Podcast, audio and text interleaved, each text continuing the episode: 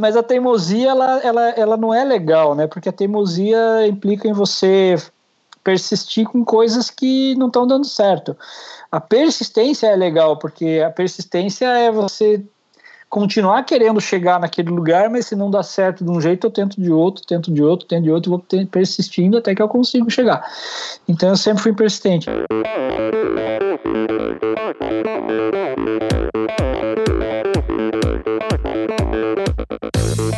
Eu sou a Fernanda Keller. Eu sou o João Amoedo. Sou Poliana Kimoto. Aqui é o Murilo Fischer. Aqui quem fala é Ronaldo da Costa. Olá, sou Henrique Avancini.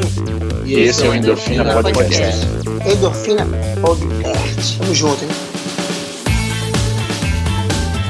Sou Michel Bogli e aqui no Endorfina Podcast você conhece as histórias e opiniões de triatletas, corredores, nadadores e ciclistas, profissionais e amadores. Descubra quem são e o que pensam os seres humanos que vivem o esporte e são movidos à endorfina. Olá, seja bem-vindo a outro episódio do Endorfina Podcast.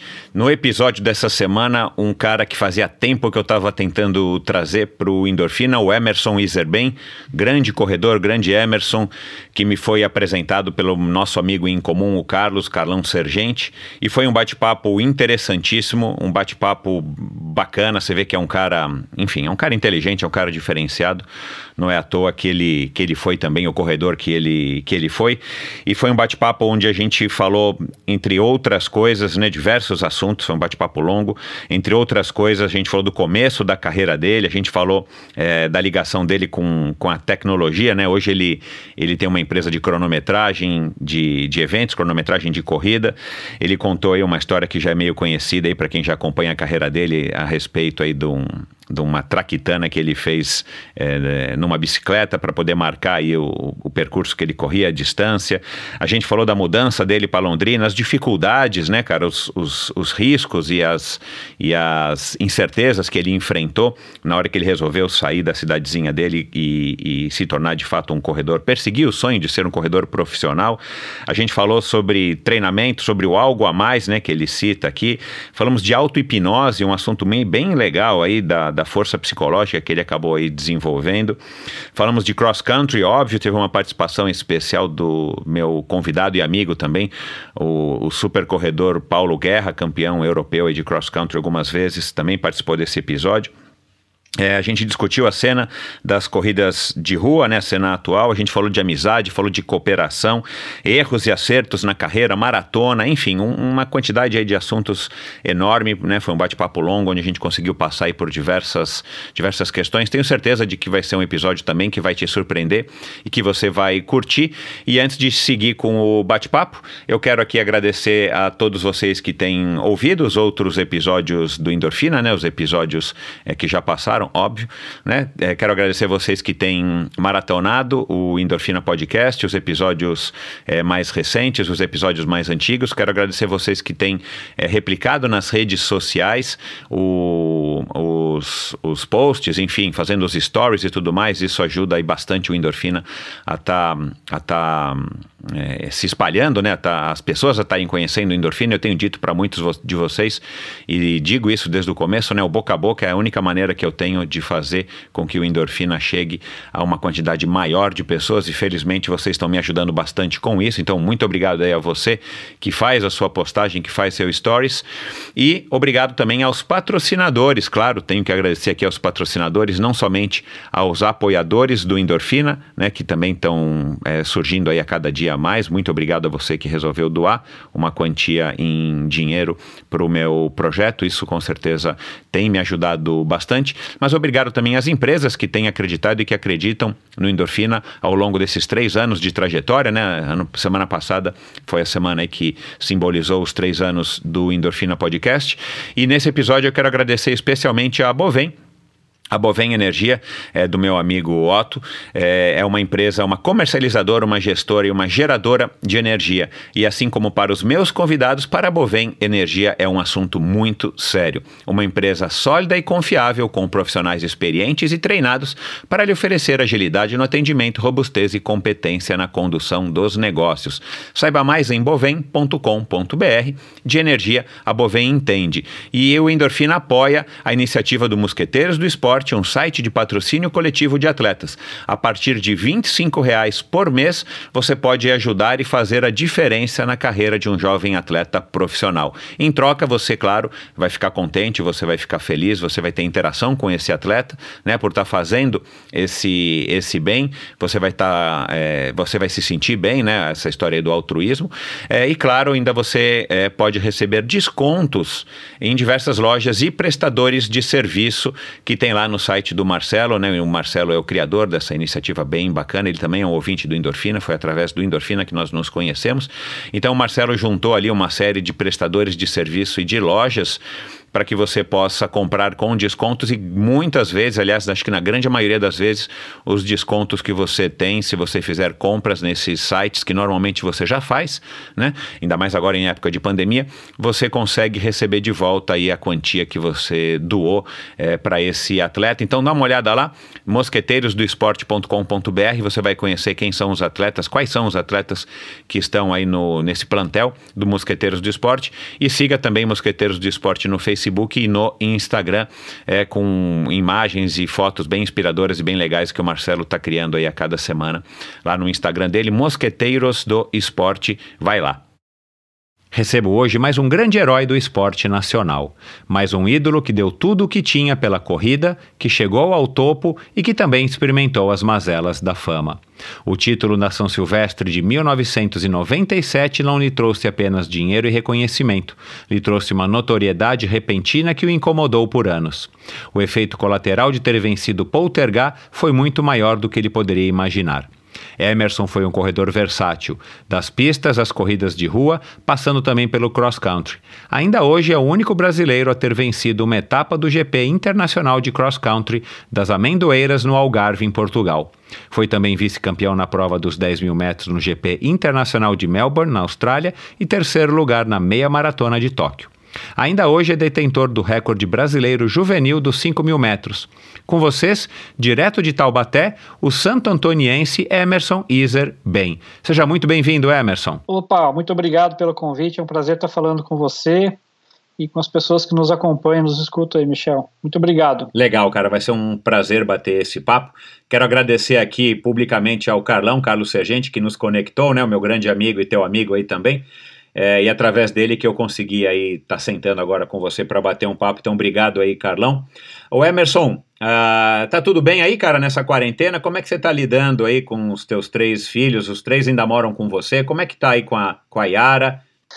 Olha, é, tudo tem um lado bom, né? Então, é, tá sendo bom essa convivência familiar, essa estar junto com a família é, é o lado positivo da coisa. É, naturalmente, eu, como bastante gente no Brasil, não só no Brasil, no mundo, é um pouco preocupado porque nós, nós não estamos podendo trabalhar. Então, isso vai nos deixando apreensivos, né, de quando que isso vai acabar e quando que nós voltaremos a, a poder iniciar o trabalho. Até porque eu trabalho com cronometragem e fui o primeiro que parei com isso, né? Os eventos foram um dos primeiros a serem afetados e certamente serão estarão entre os últimos a voltar. Mas estamos aproveitando para curtir a família, ficar perto dos filhos o máximo possível, né? Não é uma opção, então tem que tirar o lado bom disso. Uhum, uhum. Você, você e, e, a Yara, né? Vocês são da, daquele, daquele é tipo de casal que está falando assim, que está conhecendo os filhos, principalmente o Enzo, que já tem 17 anos, ou está sendo, ou tá sendo simplesmente mais uma, mais uma etapa aí de aproximação, de, de contato, porque... E por que, que eu pergunto isso, né? Porque o Enzo com 17 anos está naquela idade que, que que é meio cruel, né, cara, assim, da adolescência, né, já passando para a fase adulta, e às vezes não é fácil conviver. Tive pedalando com um amigo desses, é, um amigo meu, outro, um dia desses, e ele me falou isso, falou, cara, eu moro com dois homens em casa, e, e nem sempre é fácil, né, se referindo aos dois filhos dele. É, eu, eu sempre tive uma certa proximidade, né? Eu sempre que de um tempo para cá eu, eu comecei a levá-los junto comigo na, nos eventos para trabalhar, então é, eles estão. O Enzo já, já consegue apurar eventos menores, ele já consegue fazer o serviço. Né? Apurar é, é, a parte de cronometrar o evento ali, né? Ele já, eventos pequenos ele já consegue fazer sozinho. Na verdade, é pequeno, é evento de baixa complexidade. Então ele, ele já me ajuda com isso, então ele já entende como é que é o trabalho, como é que funcionam as coisas. E, e a natureza do meu trabalho também, ela naturalmente já é muito aqui no meu escritório que funciona junto com a minha casa. Então, é, é a única diferença da quarentena é que aos finais de semana eu viajaria para os trabalhos, mas durante a semana eu trabalho. O meu escritório é na minha casa também, então eu já estaria junto com eles de qualquer maneira. Então, a gente está ficando mais tempo junto só, mas a gente sempre foi de estar sempre perto. A gente tem tem um dia da semana que todo mundo dorme no mesmo quarto, que a gente faz de vez em quando isso, eles curtem muito. Então essa proximidade, ela... Tem 13 ela e o tem, né? Heron que tem 7, né? É, o Heron tem 7 anos, e o Ian tem 13. Ô Emerson, de onde que vem essa tua ligação com, com enfim, com tecnologia, né? Você me disse que, que desde pequenininho você já tinha interesse, né? Por que isso? Porque é, são duas coisas que né, pelo menos a grosso modo, parecem completamente opostas, né? Um, você trabalhar o corpo através da prática da atividade física e, e se tornar um atleta profissional, ainda mais de corrida, né? Que, enfim, a, a, dedicação excessiva à, à, corrida acaba, enfim, impactando na sua vida como um todo. Aliás, acho que de todo o esporte, né? Falei besteira aqui. Mas, enfim, é, e ao mesmo tempo você ter essa ligação com a tecnologia, com, com o assunto de software e de hardware e tal, que a gente estava conversando aqui antes, é que nada tem a ver com isso, né? Uma, uma atividade mais parada, mais intelectual. É, e, e, ainda mais para um ex-atleta você resolver é, ingressar nesse métier e acabar se tornando proprietário de uma empresa de cronometragem, né? Não é nem, é, sei lá, um técnico, né? Embora você tenha aí a sua, a sua formação na educação física. É, mas me conta de onde que vem essa, esse interesse, talvez essa aptidão aí para lidar com tecnologia. Na verdade, isso vem é, de antes de eu começar a correr, que eu comecei a mexer com, com essa parte de, de tecnologia, porque eu sou nascido em Santo Antônio do Sudoeste, é uma cidade na fronteira lá do Paraná com a Argentina, Santa Catarina. E o, meu pai, ele era eletricista, é, residencial tal, e mexia alguma coisa em rádio, isso lá no final dos anos 70, começo dos anos 80. Então, na minha casa, eu sempre tive acesso a. Vamos, vamos, estamos falando do começo dos anos 80, tá? A, a rádios abertas, televisão, eu sempre mexia nessas coisas, gostava de fazer experimentos com é, ele, eletrotécnica, eletroeletrônica. Tanto que é, sempre gostei disso. Aí eu, eu consegui um emprego ainda na minha infância em que eu era auxiliar de, um, de uma oficina eletrônica lá. Eu instalava rádio amador, mexia com antena, essas coisas. É, consertava os rádios, os primeiros rádios transistorizados que surgiram tal. E aí quando eu comecei, é, é, eu na verdade comecei a correr por uma outra coisa, né? Mas quando eu comecei a correr, por exemplo, comecei a entender um pouquinho melhor do que, que eu precisava marcar o tempo, essas coisas, eu não tinha como marcar as distâncias precisamente onde eu corria. Então, é, eu peguei uma calculadora velha que tinha lá, eu abri essa calculadora, peguei os dois terminais lá onde tem a, o igual, né? Onde você traz o resultado soldei um fio em cada um, fechei, coloquei essa calculadora numa caixinha de isopor e adaptei numa bicicleta com uma chave de dessas de campainha no garfo da bicicleta, uma régua nos raios, de maneira que cada vez que a bicicleta desse uma volta, ela fechava o contato e somava um metro e setenta e pouco que era a roda a, a distância. Então eu marquei os meus primeiros percursos desse jeito. Foi assim que eu fiz os meus primeiros percursos. Sempre tive gostava de mexer com essas coisas, né? Então veio daí. Aí quando eu comecei a correr e as coisas começaram a crescer no lado da corrida, eu acabei tendo que abandonar várias outras coisas que eu fazia, né? Então eu saí de Santo Antônio, fui para Londrina, depois vim para a região de Campinas, onde eu inclusive entrei no colégio técnico da Universidade de Campinas, o Cotuca. que é, lá né, tinha na época. Cheguei a estudar três anos de eletrônica lá, na, nessa escola. Então, assim, mas não conseguia me dedicar, né? Porque a corrida, quando você faz ela profissionalmente, ela te toma muito tempo, né? Ela não dá, não dá moleza, né? Você e aí é, sempre tentando manter um, um laço com a tecnologia da medida do possível. E agora, quando eu parei de correr, acabei me formando em educação física, me especializei na área de treinamento tudo. Mas quando eu tive a primeira oportunidade de entrar na cronometragem, eu entrei porque é realmente uma coisa que eu gosto muito de fazer. Por que, que você teve que sair? Você falou, ah, tive que sair, fui para Londrina, fui para Campinas, depois você falou. É, por que, que esse eu tive que sair? É porque assim, eu nasci numa cidade muito pequena, lá no sudoeste do Paraná, né? É, não existia pista de corrida lá, não existia pista de atletismo. É, então, vamos assim, é, contextualizar o negócio. Nós estamos falando já aí do final dos anos 80, quando eu comecei a correr. Na verdade, eu gostava muito de bola, futebol, handball, essas coisas aí. Porém, eu, eu morava no interior do município, na zona rural, e uma das atividades é, econômicas da minha família era a comercialização de leite. Era leiteiro, com 12 anos de idade, 10, 12 anos de idade, eu ia fazer entregas de leite. E eu fazia entrega de leite de bicicleta. Então eu pedalava muito, já com essa idade, e não era uma bicicleta só pedalar, era uma bicicleta com bastante peso, porque eu era bem carregada, era uma barra forte, bem carregada.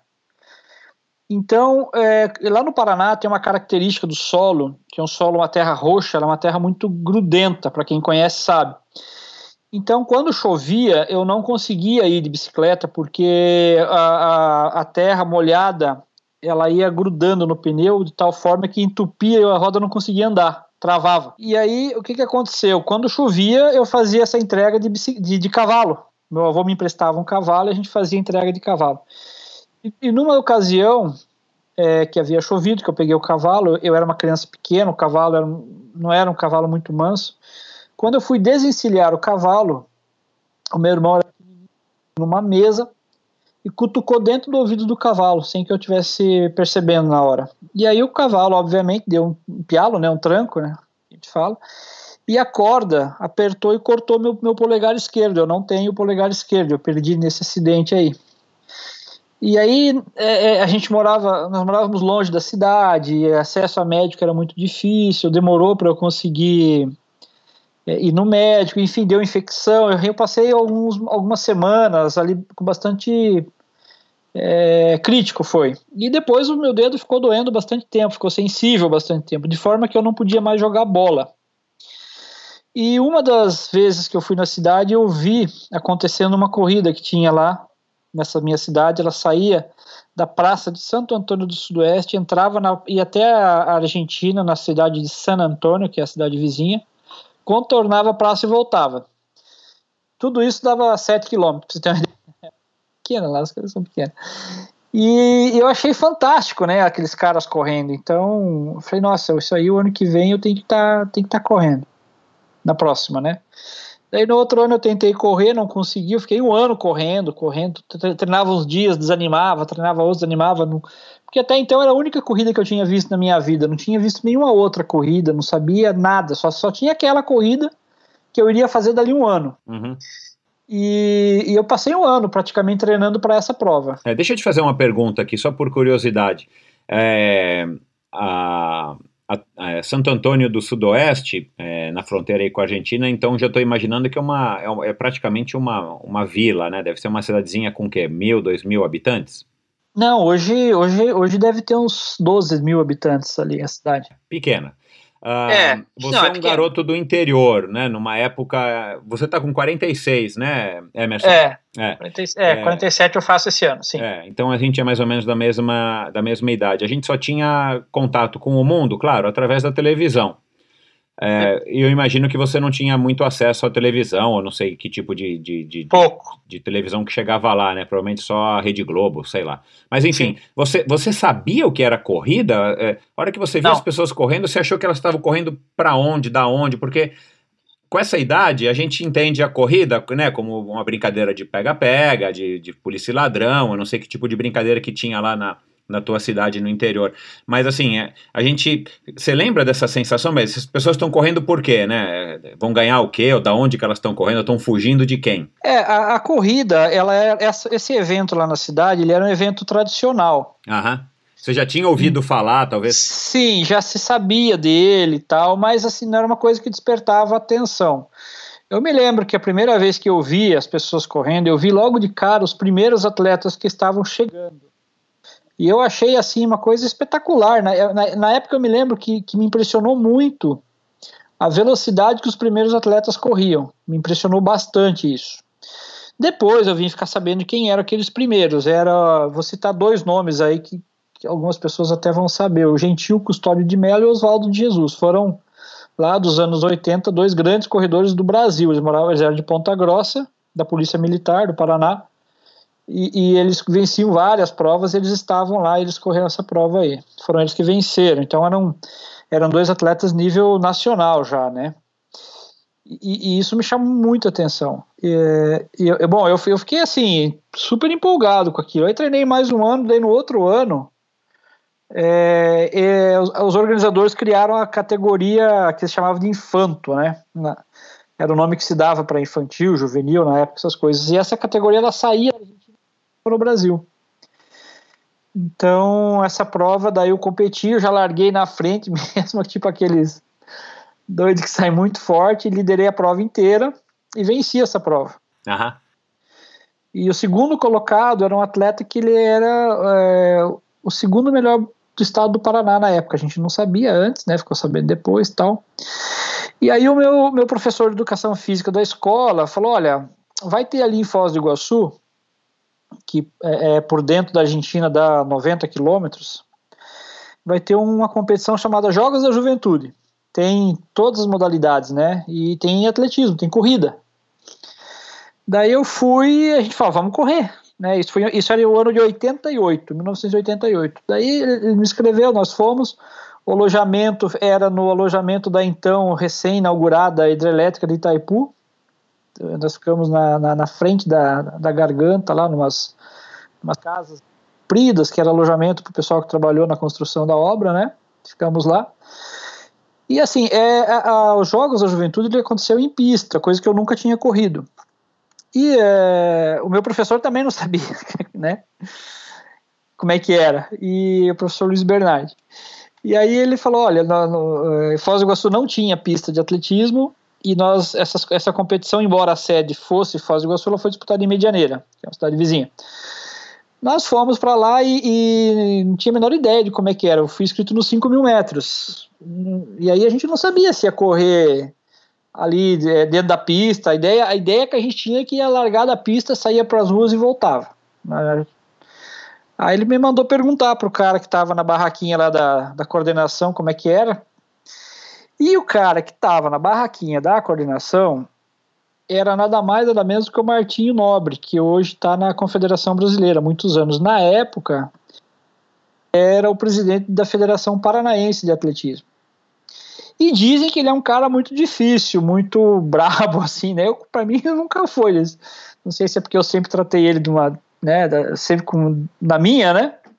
E eu fui perguntar para ele, né? É, para que lado que corria, se largava ali, chegava ali. Ele me explicou, não, olha, a corrida larga ali, chega lá, são 12 voltas e meia, corre tudo para o mesmo lado. Né? Das voltas, dá 12 voltas e meia e acabou. E foi assim que eu fui, né, para a prova. Aí eu ganhei essa corrida também. Essa foi o primeiro 5 mil metros. E, e aí aconteceu duas coisas que foram é, fundamentais para minha carreira. É, primeiro que o governo do estado do Paraná naquela época tinha um projeto chamado Frutos da Terra. Era um projeto que o governo tinha que dava meio salário mínimo para os melhores atletas da que seriam seleção ou indicações para serem. E o Martinho, que me viu ir lá perguntar, viu que eu não sabia nada de nada, ele, ele viu que eu ganhei os 5 mil metros, né? Eu ganhei logo do. Aliás, na verdade, eu ganhei do Everaldo, é, que era filho do Oswaldo Jesus. esse cara que tinha visto correr lá em Santo Antônio e tal, ele tinha um filho que era, era um moleque, estava começando também, era bom.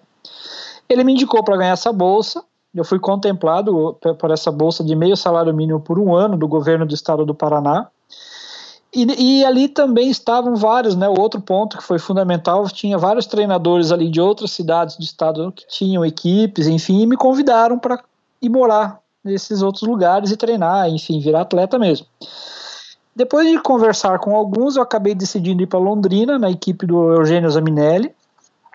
E assim aconteceu, porque Santo Antônio, na verdade, onde eu nasci, na época não tinha nem onde correr, né? Não tinha pista, é, não tinha competições por perto enfim. E aí, final de 88, eu me mudei para Londrina. É, lá em Londrina eu recebia uma bolsa de meio salário mínimo da prefeitura, não da prefeitura, não, era uma empresa que ele arrumou lá, e mais meio salário mínimo do governo do estado, desse projeto Frutos da Terra. É, porém, em 88, 89 ali foi aquela época do governo Sarney, a gente tinha uma inflação muito alta, altíssima. Então esse dinheiro, quando ele chegava na conta, que às vezes atrasava um pouquinho e tal, ele já não resolvia muita coisa, né? Então, é, era um salário mínimo que na época, é, é, assim, eu me, me, lembro do peso dele ser bem, bem menos, se comprava menos do que se compra hoje, eu acredito, né? Eu não precisaria de informações mais precisas. Porém, foi com esses recursos que eu, que eu consegui me manter em Londrina durante um ano e oito meses, que foi o tempo que eu morei em Londrina. Nesse período, aí sim, que eu vim tomar conhecimento do eram as corridas, do que, que era o atletismo, das provas que existiam, de que existia um mundo nas provas de pista, que existiam é, o cross country, que foi o que eu, eu vinha competir é, por eles, o Copa Brasil, e fui campeão brasileiro de 5 mil metros no campeonato brasileiro que teve naquele ano é, em Presidente Prudente, em, mil, em 1990. Naquela época o juvenil ele tinha três anos, depois as regras mudaram, mas eu fui campeão logo no primeiro ano, juvenil. E aí naquele ano estava surgindo aqui em São Paulo é, o embrião de uma equipe que veio a se tornar a maior equipe de atletismo que o Brasil já teve. Naquele ano, um, um empresário chamado Sérgio Luiz Coutinho Nogueira a família dele é, é, é, tinha uma usina, ou tem ainda, uma usina de açúcar, chamada Usina Esther, na cidade de Cosmópolis, e ele estava montando uma equipe de atletismo, uma equipe muito boa, de fundista, na realidade. Era o primeiro. Só conversar comigo, me convidou para vir para a equipe dele. Eu acabei saindo de Londrina, fui morar em Cosmópolis, lá na usina. Nessa cidade aí tinham dois atletas, é, tinham outros, mas tinham dois atletas que já estavam ali que depois vieram a ser é, dois ou três que vieram fazer sucesso logo em seguida. É, um deles foi o Vanderlei Cordeiro de Lima, tinha acabado de ir para lá também, meu conterrâneo também do Paraná. O Clodoaldo Lopes do Carmo, que foi finalista olímpico em Barcelona nos 3 mil metros com obstáculos, e tinha o João Alves de Souza, o passarinho, que teve história na maratona. Isso daquela época, né? Essa equipe ela tinha o um nome lá em Cosmópolis de Funilense, de funil, porque era, era homenagem a uma estrada de ferro centenária que trazia cana-de-açúcar da fazenda do funil. Então é essa história. Muita gente confunde lá com a com Fluminense do Rio, o time de futebol, mas não. Era Funilense mesmo. É, ali foi assim, eu tive a maior ascensão da minha carreira, foi onde praticamente 90% de tudo que eu fiz aconteceu foi foi nessa equipe. Naquela eu vim para cá em começo de 90, se não me engano, altura de 90. Eu treinei com, com o finado Asdrubal Ferreira Batista, que depois, em 1992, veio a falecer. Ele era professor da Unicamp e hoje ele dá nome à Biblioteca de Educação Física da Unicamp. Ele era um cara muito avançado. E o Asdrubal Ferreira Batista, ele era o treinador do Clodoaldo, ele era treinador do Adalto Domingues, e serviu de base de conhecimento para tudo que o Adalto Domingues veio a ser depois, que, na minha opinião, um dos maiores treinadores aí da nossa história. Vem dessa, dessa época aí, então. Ele pode confirmar melhor do que eu, evidentemente, mas me parece. Tanto que em 92, quando o Asdrubal faleceu, o Ricardo D'Angelo apresentado como novo técnico lá da equipe. E eu optei por treinar com o Adalto, porque eu queria manter a mesma linha de treino, já que naquele ano nós teríamos o Campeonato Mundial de Juvenil, era o meu último ano. E aí eu mantive a mesma linha. E, então, no ano de 1992 eu treinava com o Adalto e como técnico e o Clodoaldo Lopes do Carmo como meu parceiro de treino. O Clodoaldo já era quatro anos mais velho do que eu. E o fruto disso aí foi que o Clodoaldo foi finalista olímpico dos 3 mil metros com obstáculos e eu fiz o recorde brasileiro lá na, no Mundial da, da Coreia. Eu fiz os 13,59, que até hoje é recorde brasileiro de juvenil. Então você me perguntou é, por que, que eu saí da minha cidade, na verdade já te contei boa parte do começo da minha história toda aí, né? Meu eu saí Deus porque do céu, realmente você só não me contou como é que mais. você chegou em Taubaté, mas vamos deixar isso para o final. Sim. É, tudo bem. É, eu já, já contei ali até chegar no juvenil, né? Até chegar em Ah, mas- 92 mas, vamos lá, eu anotei aqui algumas coisas que me chamaram a, a atenção, Emerson. Sim. Ah, cara, é, você tinha aí, pelas minhas contas, entre 14 e, e, e, e 16 anos quando você foi é, convidado para se mudar para Londrina, não é isso, mais ou É menos? 14 anos, é, Isso. justamente. Cara, como é que você foi, assim, né? O que que os teus pais acharam? Você fugiu de casa? Você foi pedalando na, na Barra Forte, Cara, falou que ia entregar leite e não voltou mais? de 13 Cara, que é É. loucura, né? Você, você, né? vo- Você, você sabe muito melhor do que eu, porque você viveu isso, né? Agora, você imagina, sei lá, você imagina amanhã o Ian vai chegar pra você, pai, eu vou me mudar aqui, eu vou lá pra São Paulo que eu vou começar a jogar bolinha de gude lá, ganhar meio salário mínimo. Você vai deixar? Não. É, então, como é que foi isso, cara? Que eu fiquei curioso. É, Então, mas isso aí, é, eu, eu falo isso para os meus filhos e eu, eu, às vezes eu conto isso. porque É uma coisa que hoje em dia é bem insano, né? Você pensar num negócio desse. Mas é, se por um lado, se por um lado a gente está falando de um garoto que saiu da roça, porque nem na, na, na cidade eu morava, né? Eu morava na roça mesmo, né? Mas eu sempre tive esse espírito, né, de, de, de, de, aventura comigo, né? Eu já fiz viagens de moto aí para América do Sul, já fui para Ushuaia de moto, é, sério, fui para Atacama, fui para Ushuaia de moto. Eu, a minha família traz um pouco disso no DNA, né? Vamos dizer assim, minha, meu, meu, meu bisavô veio da Itália com 15 anos no navio. Então tem toda uma história. Aí foram para o Uruguai, depois do Uruguai vieram para o Rio Grande do Sul. Do Rio Grande do Sul, meu pai veio para o Paraná, onde eu nasci. Eu já vim para São Paulo, quer dizer. E agora tô tirando a, a gente está vendo se tira a cidadania italiana aí, porque de repente para os meus filhos, se eles quiserem um dia viver na Europa, eles podem também, né? Claro, é. Você tem irmãos, Emerson? Eu tenho um irmão que mora em Americana. E ele, Ele também a correr herdou um- mais ou menos esse espírito aventureiro pela sua, pela sua eh, vivência e pela sua experiência? Eu acho que sim, e e não é só meu, né? Se você hoje entrar numa churrascaria em São Paulo e perguntar para alguém, para o cara que está te servindo ali de onde ele é, ele vai te falar que ele é de, de Nova Brécia, lá de Santa Catarina, de Pomerode. Esse pessoal não para, né, cara? Não- ninguém fica em casa, né? Então, mas E o, o- assim- o, que, o, que, que, o que que te fez querer e como é que foi esse processo, cara? Porque não é possível que você com 14 anos estava tão decidido assim que você não chorou algumas noites lá com saudades da tua mãe ou quando você teve uma gripe, uma febre, alguma coisa, você não desejasse estar de volta em casa. Ah, não, isso aí tem. Vixe, Maria, essa história disso aí é muito longa. Se for contar tudo, pelo amor de Deus. Eu, eu na verdade, não, não, não- Evidentemente que com 14 anos, eu tenho umas imagens assim que marcaram levar comigo para sempre. O dia que eu saí de casa, que minha mãe chorou muito.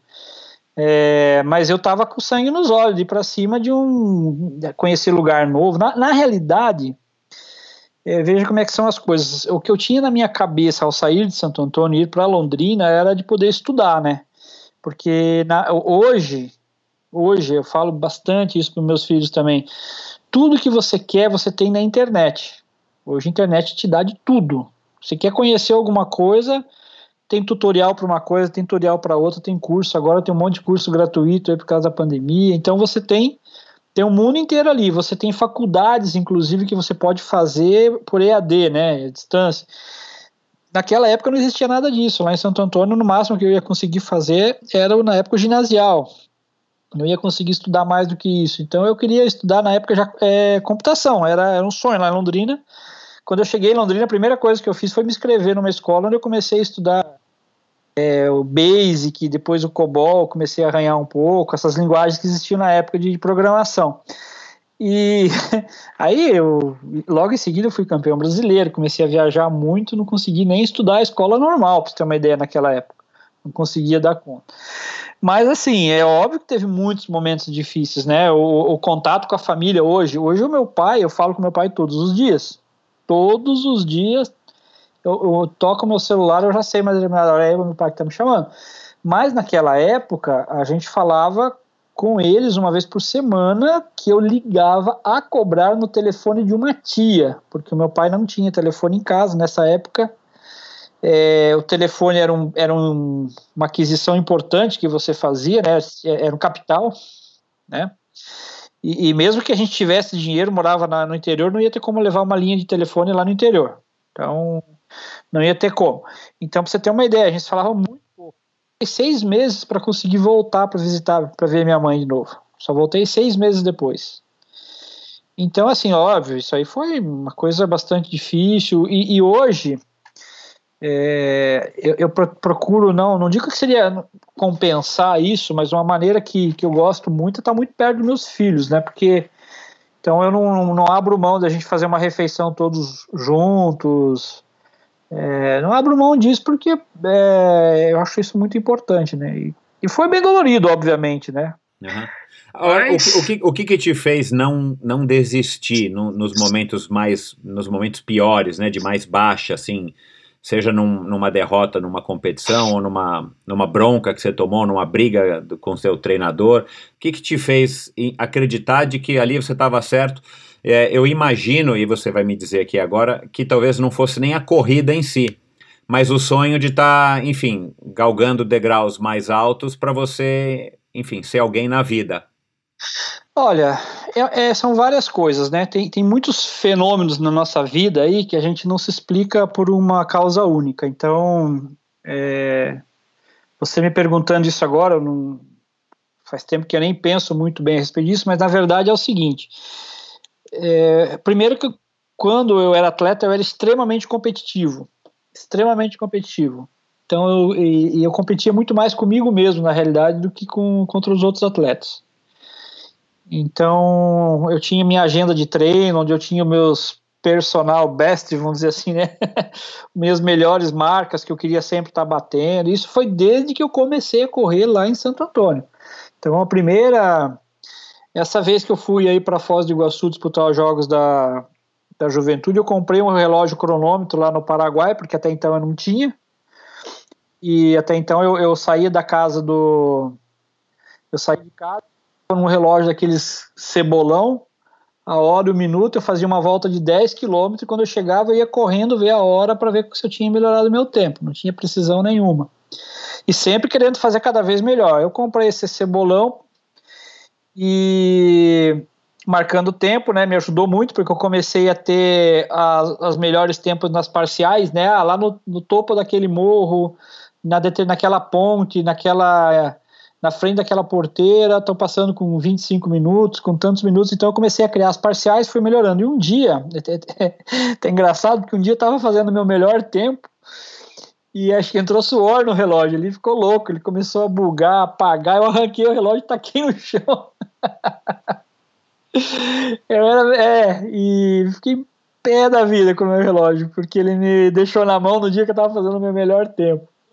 Agora, em março, eu fui fazer um, um evento em Sertanópolis, no Paraná, e eu encontrei o Eugênio Zaminelli, que foi o meu treinador em Londrina, e eu nem lembrava mais disso. E aí ele chegou uma galera que treina com ele lá, ele falou: oh, isso aqui é o Emerson Iserben, aquele que dava murro na pista quando eu não conseguia os tempos que ele queria. que ele falou: eu, eu, eu, quando eu não conseguia fazer os tempos que eu queria, eu chutava o chão, esmurrava, ficava meio. Então, assim, essa, essa competitividade ela sempre existiu e ela é um dos componentes, tá? O outro componente que eu acho que na época fez muita diferença e graças a Deus hoje não existe mais, assim, de certa forma, né?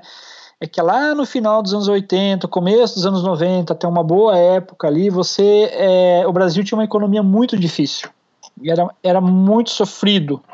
Quem viveu essa época vai lembrar, vai saber do que eu estou falando. Então, é, por mais que é, correr era uma coisa difícil, por mais que fosse uma atividade extremamente do vigor físico mesmo tal, muitas prefeituras que organizavam corrida naquela época, né, eles faziam premiação em dinheiro nas provas. A maioria fazia isso. Então, hoje em dia mudou muito o mercado da corrida, se transformou completamente, né? Mas eu tô eu tô remetendo lá para os anos 90, tá? Final dos anos 80, começo dos anos 90. Não existiam tantas provas, mas todas as provas que tinham, tinham a categoria infantil, tinha juvenil, e tinha uma premiaçãozinha em dinheiro, sempre tinha. E essas premiações em dinheiro, elas permitiram que uma grande quantidade de atletas passassem a viver em função desse dinheiro. Então eu fui mais um desses, eu fui um daqueles que precisava ir para uma corrida e precisava ir lá e ganhar alguma grana mesmo, porque senão eu não ia ter o que comer em casa ali na, vamos dizer, né? Eu ia passar dificuldade feia. Então, é, isso também era um, era um fator é, muito motivante, né? Como você quer entender. É extremamente motivante. Você precisava tentar, e o caminho era lá, o dinheiro estava lá. Onde estava o dinheiro? Bom, o dinheiro esse final de semana, domingo vai ter uma corrida, você, se você chegar entre os três primeiros, você ganha uma grana, então vamos lá. Né? E, e ali, lá na hora da prova, na hora que o bicho aperta, eu já treinei uma, uma galera aqui em Taubaté, treinei uma menina aqui de, de classe social boa tal, e ela era uma boa atleta. Ela conseguia correr bem, mas aí ela ficava se comparando com as quenianas, falando, filha, é, sabe o que acontece? Você vai para casa agora com um carro de 200 mil reais, essas meninas aí, se elas chegarem em casa, vão ter que comer se elas não correr mais do que você, entendeu a diferença? Então chega uma hora que não é, não adianta você ter só vontade, Chega uma hora que é mais do que vontade, é necessidade também. Isso aconteceu comigo e acontecia com muitos outros atletas, tanto que, em termos de quantidade de atletas bons, lá nos anos 90 a gente teve muito mais atleta bom do que veio até depois, porque é, é, essa é uma das causas também. Lógico, tem outros fatores né, para explicar essa, esse, esse, outro fenômeno que é bastante atleta bom que tinha nos anos 90 e hoje tem poucos atletas muito bons. Mas se você te respondendo o que, que me fez ter toda essa motivação, é, é alta competitividade, eu, eu, era muito competitivo e teve uma hora que também que o bicho pegou, né? Que você tinha que realmente se, se esforçar muito, porque senão não ia ter como comer mesmo. Uhum. Você, você nunca cogitou é, outra, outra opção de, de, de enfim, de, de trabalho?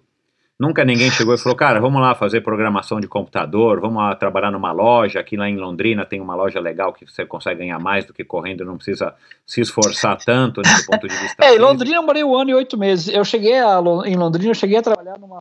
Mas na época não era programação, era só digitação. Houve um, houve um período em que é, na história aí da, da, da, do TI que muita coisa passou a ser digitalizada. Você tinha arquivos físicos antes em ficha, e houve um tempo em que eles começaram a pegar todas essas fichas e transformar isso em digital. Então surgiu o um emprego, na época eu comecei, cheguei a trabalhar uns dias com esse negócio, mas tem um outro lado da história, que quando você faz uma atividade em altíssimo nível, quando você consegue desenvolver uma coisa numa, numa a dedicação para a corrida ela foi tão grande, ela me exigiu tanto que eu não tinha muito tempo para trabalhar em qualquer outra coisa que não fosse braçal, se fosse o caso. Porque eu me dedicava muito para a corrida. Eu, eu, muito precocemente, eu fazia 140, 150 quilômetros por semana, treinava dois períodos. Então, isso sempre exigiu muito, né? Então, é, é, era difícil você conciliar. Difícil você ser um atleta de alto rendimento e conciliar isso com outras coisas. Então, é, correr em alto rendimento para mim sempre foi uma opção, a opção A e a opção B, porque isso para mim, quando eu era atleta, era muito mais fácil. Eu, eu correr uma prova para 29 minutos do que eu ser o equivalente disso em outra profissão. Então acabei só mudando mesmo de, de atividade quando eu comecei a parar de correr, que eu fiz faculdade e tal. Daí eu comecei a trabalhar com treinamento, etc. Uhum, uhum. É, aí outra coisa que eu anotei aqui quando você falava aí da tua saga aí de, de, de mudança de cidades e tal. Uh, você começou a correr para a tua primeira corrida, né? Nessa corrida aí que ia até é, Medianeiras, né? Era isso? Ia até Medianeiras e voltava? Não, em Medianeira foi onde aconteceu, né? A primeira prova de pista, mas a, a, é, que é lá perto de, de Foz do Iguaçu, que foi a competição do. Então foi a sua segunda corrida essa? A não, primeira não foi... foi... na sua cidade, né? A primeira até... de pista, né? A primeira foi na minha cidade, as primeiras, na realidade. É. Aí você disse que viu que ia até a corrida e você começou a correr. É, com que tipo de estrutura? O que, que era esse treino? Ou não era um treino? Você saía para correr, que você disse, ah, eu saía para correr e não fui, aí ficava desanimado e voltava a correr, você falou alguma coisa nesse sentido. Que tipo de estrutura? Era o professor de educação física da tua escola na época que falava, ó, oh, agora hoje você vai correr é, X quilômetros, X tempo, amanhã vai correr mais, amanhã você vai correr mais, você vai daqui até ali e volta 10 vezes. Como é que era, só para eu entender esse contexto naquela época, numa cidadezinha do interior? Não, isso foi da minha cabeça. O meu professor me ajudou muito, mas ele me ajudou depois, quando eu já tinha vencido a primeira prova. Ele foi, ele foi fundamental, meu primeiro professor. Foi, foi fundamental. Várias pessoas da minha carreira foram fundamentais para mim. Muitos, muitos. É, citar um nome vai ser injusto, porque teve, teve muita pessoa importante na minha carreira. E, sem dúvida, o meu primeiro treinador é um dos que mais foi importante. Porém, você, a pergunta que você está me fazendo começo do começo do começo. E isso foi sozinho. Eu via a corrida, via as pessoas correndo, falava que dava 7 quilômetros. Falei, bom, então eu vou começar correndo alguma coisa perto disso todo dia, né? É uma lógica da cabeça de alguém treinar todo dia, eu vou correr 7 quilômetros. Né? E aí depois eu descobri que lá onde eu morava, era uma comunidade agrícola, a estrada rural fazia uma volta e dava 10 quilômetros. Falei, ah, não, vou fazer 10 quilômetros, que daí eu já 7 eu faço com folga. E aí eu comecei a fazer essa volta é, sozinho, sem orientação de ninguém. E, e, assim, obviamente que né, hoje, sabendo que a gente sabe, é impossível você fazer uma prova, uma volta de 10 km todos os dias e todos os dias fazer um tempo bom, né? Ou melhorar o seu tempo, pior ainda, imagina. Então por isso que eu desanimava às vezes, né? Então corria um dia, conseguia fazer uma volta excepcional, muito boa, é um percurso tinha bastante subida e descida, então era um percurso bem pesado. E pra você ter uma ideia, a primeira vez que eu fiz esse curso, 52 minutos. Depois eu acabei fazendo ele para 35, já o tempo quando eu já era mais apurado o treinamento, tal. Mas é, desanimava por causa disso, né? Não tinha orientação, tal. Aí quando comecei a ter orientação do, do treinador, daí é, entrou um primeiro conceito de, de variação de velocidade, que era o fartlek, aí mudou muita coisa. Mas o começo mesmo foi por conta. É, e aí agora outra curiosidade, é, você é o cara que criou essa engenhoca é, para através aí da, de uma calculadora amarrada na bicicleta, presa na bicicleta para marcar. Já existia nessa época um velocímetro de bicicleta porque né, eu já pedalava nessa época e tinha, embora seja se fosse com fio e tal, bem rústico, mas existia, né? Você não tinha noção porque você estava no interior. Sim. É, depois você comprou um, eu imagino que, que seja aquele Cássio que, anti, que era antigamente, é, um Cássio que a gente achava que era Cássio de corrida, né? Porque acho que ele marcava não sei quantos laps, era um relógio bem fininho, que acho que o triatleta achava que era um relógio de corredor, né? Porque era um relógio bem fininho, assim, delgadinho, que não pesava nada. É, quando é que você de fato começou a ter uma estrutura de treino é, e eventualmente de equipamento também?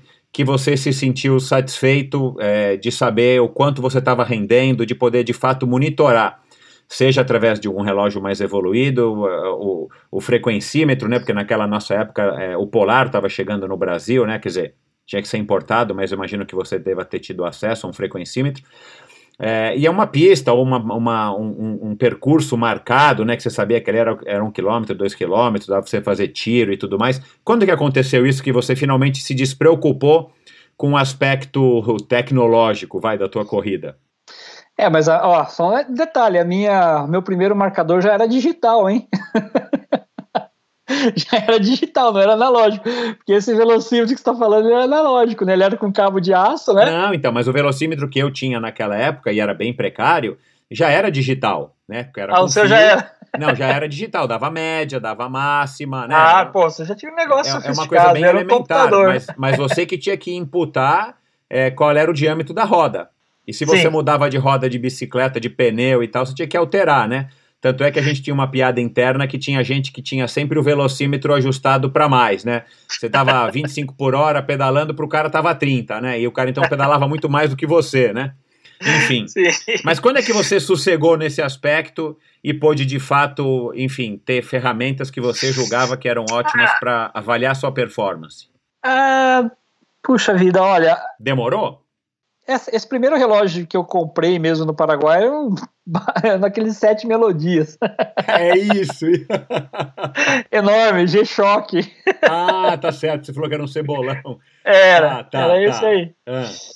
É, um Cássio 30 Leps, é esse que você está falando. Isso, era que a gente chamava famosíssimo. 30 Leps. Esse é, é. Foi, foi lendário esse relógio aí. Isso aí, toda a galera dos anos 90 era. Tinha outros também de, de marcava por milésimo, mas classicamente eles tinham dois botões em cima, né? E as Leps, que era 30 Leps, que era a grande novidade da época. É, essa questão de marcar a distância que você está correndo, ela só foi possível com os GPS de pulso, que são dentro da minha história, muito recentes, né? Estamos falando de coisa aqui de 2006, 2007 por aí, não tenho certeza quando que foi lançado, né? Então eu parei de correr justamente nessa época. Eu estava parando de correr, eu competi profissionalmente quando surgiram os primeiros Garmin. E para mim eram coisas fabulosas, né? O, o Garmin marcar a distância e com a, e com a precisão que ele marca, eu acho fantástico um aparelho tão pequeno capaz de mas é, é tecnologia, é isso. Então, agora, é, o, ao longo da minha carreira, nós nunca tivemos muito acesso à tecnologia. Então, nós, tanto que na minha cabeça, eu estou um pouco enferrujado agora, mas eu, eu sabia todos os ritmos de cabeça, quanto que eu estava correndo, quanto que ia dar no final se a partir do quilômetro X eu passasse a correr 3 segundos mais rápido por quilômetro, é, era impressionante como a gente tinha isso na cabeça, né? E, e mais importante até do que ter na cabeça, você tinha no corpo. Então você sabia claramente o ritmo que estava correndo pela percepção do, do, do, do esforço que você faria. É, Polar eu usei muito pouco, é, eu nunca gostei de ter muita coisa né, presa ao meu corpo tal, então assim, como eu não me acostumei no começo com aquilo, eu também não, não usei, e era caro também, né? É, em termos de calçado também era uma. Nós tínhamos bastante dificuldade no começo para ter calçados bons de corrida no Brasil. Demorou muito para a gente ter algumas coisas bacanas. Quando alguém conseguia trazer de fora era bacana, né? Mas era bem difícil a gente ter isso, então também era bem precário. Então, assim, é, quando que eu me dei por satisfeito com a tecnologia? Posso, não sei te dizer, desculpa, mas essa pergunta eu não sei te responder. Eu acho que eu nunca, na verdade, me dei completamente satisfeito, né? É, mas, assim, a corrida é um esporte incrivelmente simples. Então, eu, eu acho que às vezes existe uma certa, quase que um exagero, embora eu goste de tecnologia, mas às vezes existe quase que um exagero em cima de, do tanto que de coisa que se coloca né, na corrida. Nada contra, quem gosta, gosta, quem usa, usa, é, tudo ajuda, tudo motiva. Por exemplo, correr com fone de ouvido. Eu adoro música, nossa, adoro música, mas eu não consigo correr escutando música porque primeiro por questão de segurança, né? É acostumado a correr em vias, às vezes precisa estar atento ao barulho. E mesmo quando eu corro no lugar fechado, eu não sei, não é uma coisa que eu tem aquela coisa no ouvido, eu não, não me adaptei a isso, entendeu?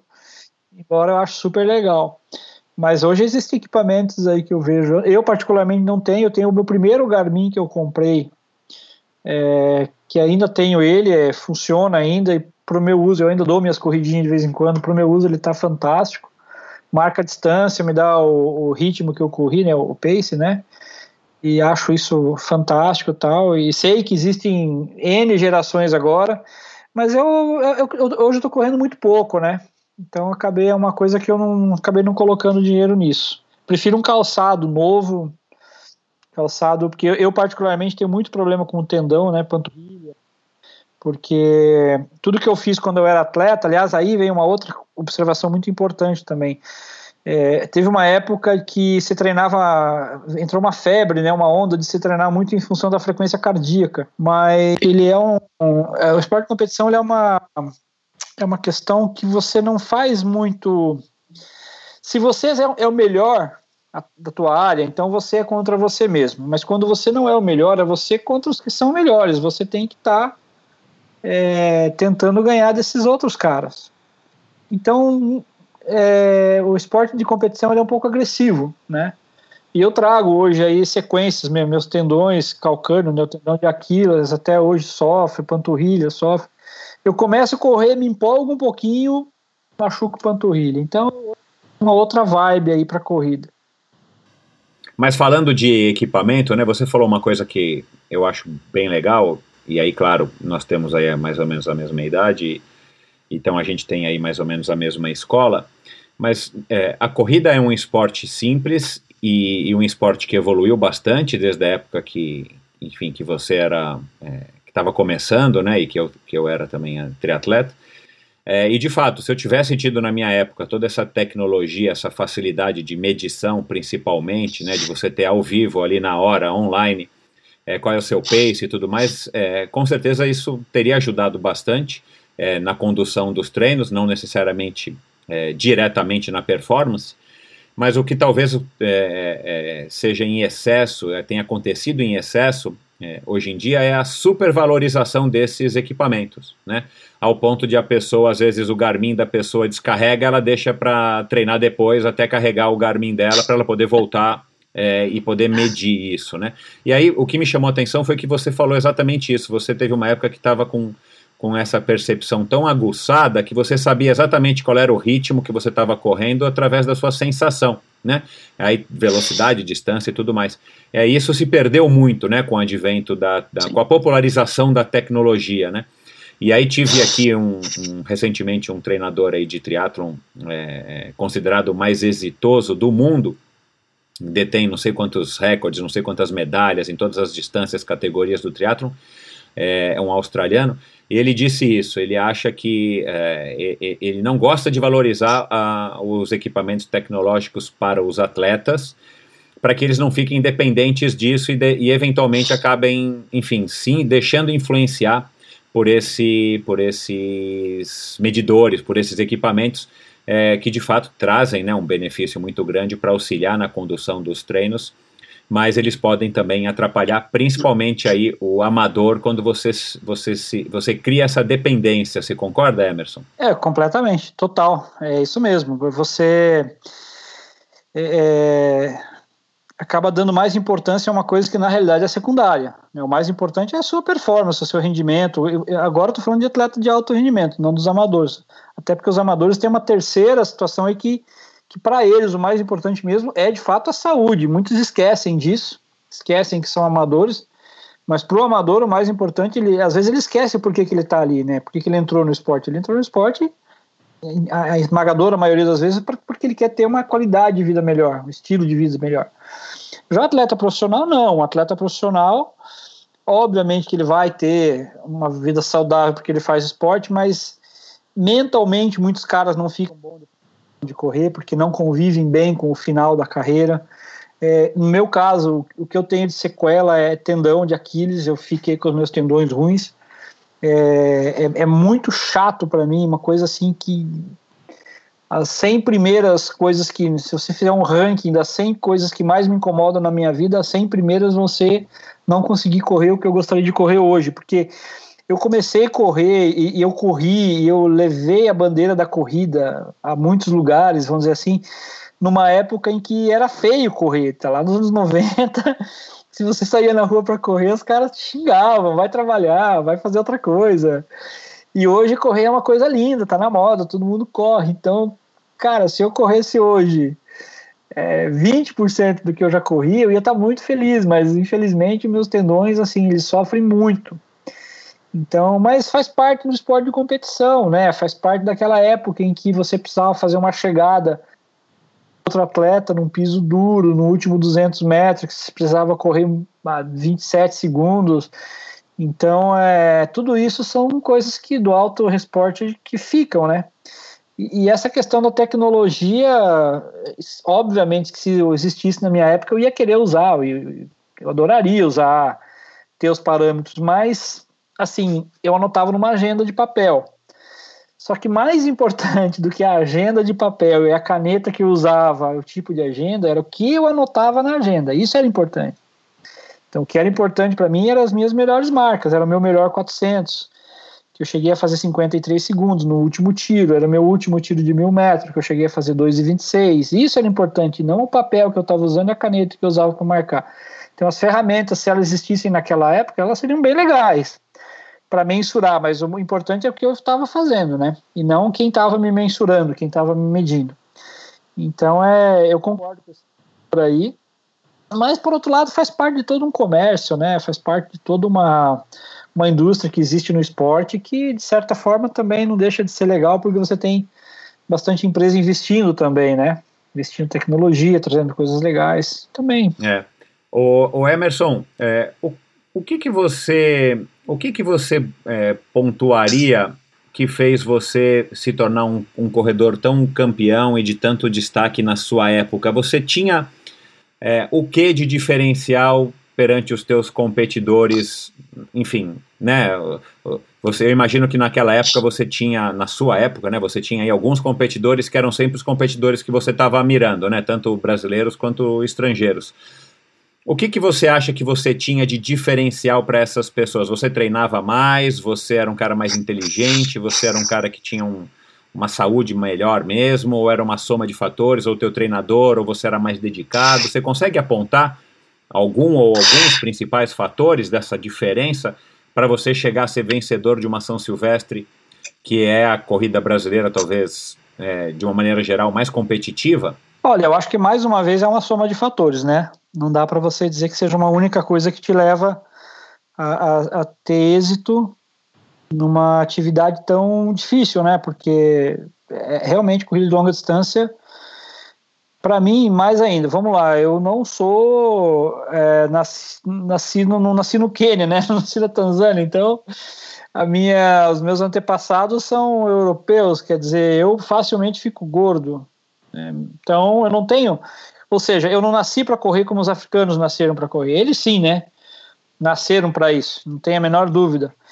Então, para a gente ter sucesso nisso, tem que ter muita persistência. E, e durante muito tempo eu confundi persistência e teimosia. Meu, meu, pai é meu pai é descendente de italiano e da parte da minha mãe é descendente de alemão. Então meu pai vivia brigando, brincando, né? Falava que não era eu que era teimoso, era quem teimava comigo, porque teimar com alemão não, não dá certo. O alemão é mais teimoso ainda. Mas a, teim, mas a teimosia ela, ela, ela não é legal, né? Porque a teimosia implica em você persistir com coisas que não estão dando certo. A persistência é legal, porque a persistência é você continuar querendo chegar naquele lugar, mas se não dá certo de um jeito, eu tento de outro, tento de outro, tento de outro, vou persistindo até que eu consigo chegar. Então eu sempre fui persistente. Agora, de todos os pontos, assim, que eu acho que que era um ponto de desequilíbrio que eu conseguia colocar sobre outros atletas é, é assim, bom, antes de mais nada, preciso dizer que corrida é um esporte de é, vigor físico, capacidade física, né? Então, óbvio, não, não, não você tem que estar bem para disputar com as outras pessoas. Mas um ponto que eu acho que eu sempre me sobressaía quando eu estava no, em, em, estado de igualdade era o meu estado mental. Acho que a minha cabeça ela sempre me ajudou muito nisso. Eu tinha uma capacidade de, de, de entender as coisas e de negociar comigo mesmo, né? Vamos, vamos lá. Minha corrida mais conhecida é, é, é, a São Silvestre. Então imagina você vir ali no final da, da Brigadeiro, a palavra que, que, que, que, explica aquilo é agonia, agonizante, você está agonizando ali, faltando ar, o corpo doendo.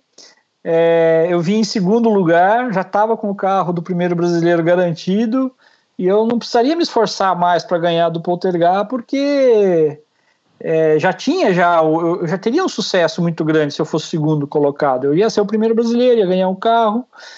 Na minha frente só teria nada mais um cara que era mesmo imbatível. Então eu não precisaria me esforçar mais do que aquilo, mas na minha cabeça não, não fazer o 100% é, é, era, era errado, né? Se eu não fizesse o meu 100%, eu não me sentia satisfeito com aquilo. Então, na final da corrida da São Silvestre, eu me programei ali para fazer o meu máximo, para terminar com o máximo esforço que eu fizesse. mesmo que eu fosse segundo, mesmo que eu fosse né, campeão, não passava da minha cabeça. Já falei isso em outras ocasiões. Então, essa foi a minha cabeça. Não, eu vou terminar essa prova o máximo que eu conseguir. Então, é, e aí eu fui premiado, né, com essa, entre aspas, aí, sorte de quem foi ousado também, né, vamos dizer assim, porque eu poderia ter me acomodado em ser segundo lugar. Né, já seria ótimo também ter sido segundo, né? Mas então a minha cabeça, eu acho que foi a minha maneira de pensar, o jeito que eu pensava, o jeito que eu me eu me colocava diante desses desafios de que eu tinha uma coisa muito que eu pensava muito, muito, muito. Em praticamente todas as provas que eu fiz a minha melhor marca, ou que eu tive uma conquista importante, eu pensava o seguinte: olha, talvez o ano que vem, na próxima edição dessa prova, eu não consiga estar aqui na condição física que eu estou hoje. Porque como eu, eu tenho essa descendência aí do, de estar mais fortinho, uma facilidade muito grande de engordar, de se machucar, enfim, era muito difícil entrar em forma física. Eu demorava para entrar, eu sofria muito. Então, quando eu conseguia atingir uma forma física boa, eu pensava muito isso. Eu não sei se eu vou ter outra chance igual essa para fazer essa prova. Então, hoje eu vou fazer o melhor que eu puder. Não vou amarelar, porque um dia, daqui muitos anos, eu vou estar conversando com alguém e vou estar contando essa história e eu não quero me arrepender que eu amarelei nessa corrida. eu pensava isso, assim, eu pensava, que um dia eu vou contar isso para alguém, sabe? Então, assim, quando eu corri a minha me melhor meia maratona, veja, eu tenho uma hora e uma meia maratona. Mundialmente falando, não é nada, eu tenho consciência disso, que a nível mundial não é grande, não é nada uma hora e um. Se você for pegar né, a África aí, mas é, tá entre as cinco melhores marcas da história do, dos brasileiros. Então, é uma, na época foi uma grande marca. Eu fui terceiro colocado na, na meia maratona de Tóquio, que era uma das meias maratonas mais importantes que tinha. Quando eu corri o meu recorde de juvenil, eu já tinha isso na cabeça, que era eu não ia ser juvenil o ano que vem, era aquele dia, naquela hora, ou não era mais. Então, é, a minha carreira como atleta, eu tinha muita consciência também que ela ia chegar no momento que ela ia ser encerrada. Então, isso me fazia entrar nos eventos com muita clareza. É, a São Silvestre, quando eu ganhei, putz, é essa, é essa, no, talvez ano que vem. E, e, por incrível que pareça, no outro ano eu estava ainda melhor preparado, os treinos estavam um pouquinho melhores e eu fui sexto. Primeiro que ficou fora do pódio. É, é, um pensamento que eu sempre levava comigo. Eu não sei o dia de amanhã, não sei como é que eu vou estar, então eu vou aproveitar hoje e, e vou fazer o que tem que fazer. E eu também tinha uma capacidade de mentalizar as provas, eu fazia um pouquinho de uma certa auto-hipnose. Hoje, hoje depois que passou um pouquinho, que eu comecei a entender o que, que é psicologia do esporte, tá? eu, acho, eu acho que eu, sem querer, fazia que você pode chamar de uma auto-hipnose, entendeu? De entrar no evento com, a, com um nível de, de pensamento que, que nada me abatia. Então, se, se eu trombasse em alguém, eu não ia sentir nada. É, eu não aceitava sofrer antes de dois terços da prova, porque eu treinei tanto, não é possível que eu vou sofrer antes de dois terços da prova. Então, é umas coisas assim que eu, que eu trabalhava mais na minha cabeça do que corpo, né? Porque corpo a gente tinha outro jeito, tinha que treinar mesmo. Então, a resposta para essa questão do que, que eu teria de diferente, eu acredito que era o emocional mesmo, essa parte mental aí de, de trabalhar o que ia ter, enfim. É, essa auto-hipnose, bacana isso que você falou. É, foi coisas que você foi lendo, foi coisas que você foi absorvendo de outras pessoas e tal. De onde que você tirou essa isso que depois você veio a, a, a, a chamar de auto-hipnose, que na época você não sabia o que, que era. Aconteceu o seguinte, em janeiro de 97, eu em fevereiro, eu, eu 97, isso, no comecinho do ano de 97, eu fui disputar uma prova, eu fui fazer minha temporada de cross na Europa. E eu estava no aeroporto de Bilbao, não era nem Bilbao, era San Sebastián, no norte da Espanha esperando um voo e eu comprei uma revista de E nessa revista de corrida, o pessoal estava falando sobre técnicas de mentalização da corrida. E eu li esse artigo e comecei a praticar aquilo e colocar outras coisas mais minhas. Então, dentre essas técnicas, estava a questão de você começar a antes da prova, antes do evento, alvo, você começar a mentalizar tudo o que ia acontecer no evento, mas absolutamente tudo, inclusive até É, na verdade, o, o, artigo falava sobre mentalizar coisas que ia acontecer no evento. Eu agreguei coisas a mais. Eu comecei a imaginar as vésperas, porque outra coisa também que eu, eu, eu tinha uma técnica para dormir também, porque tem gente que fica nervoso e não dorme antes do evento. Então, eu tinha uma técnica para dormir, que eu conseguia dormir sem problema nenhum nas vésperas de competição. É, a ida para o evento, a volta, é, as pessoas que eu ia encontrar quando eu chegasse lá. Então, tudo isso foram coisas que eu fui desenvolvendo a partir desse artigo que eu li e começou a dar certo. É, eu mentalizava o que, que, ia acontecer no evento, quando eu chegasse lá, os atletas que eu ia encontrar, com quem que eu ia aquecer.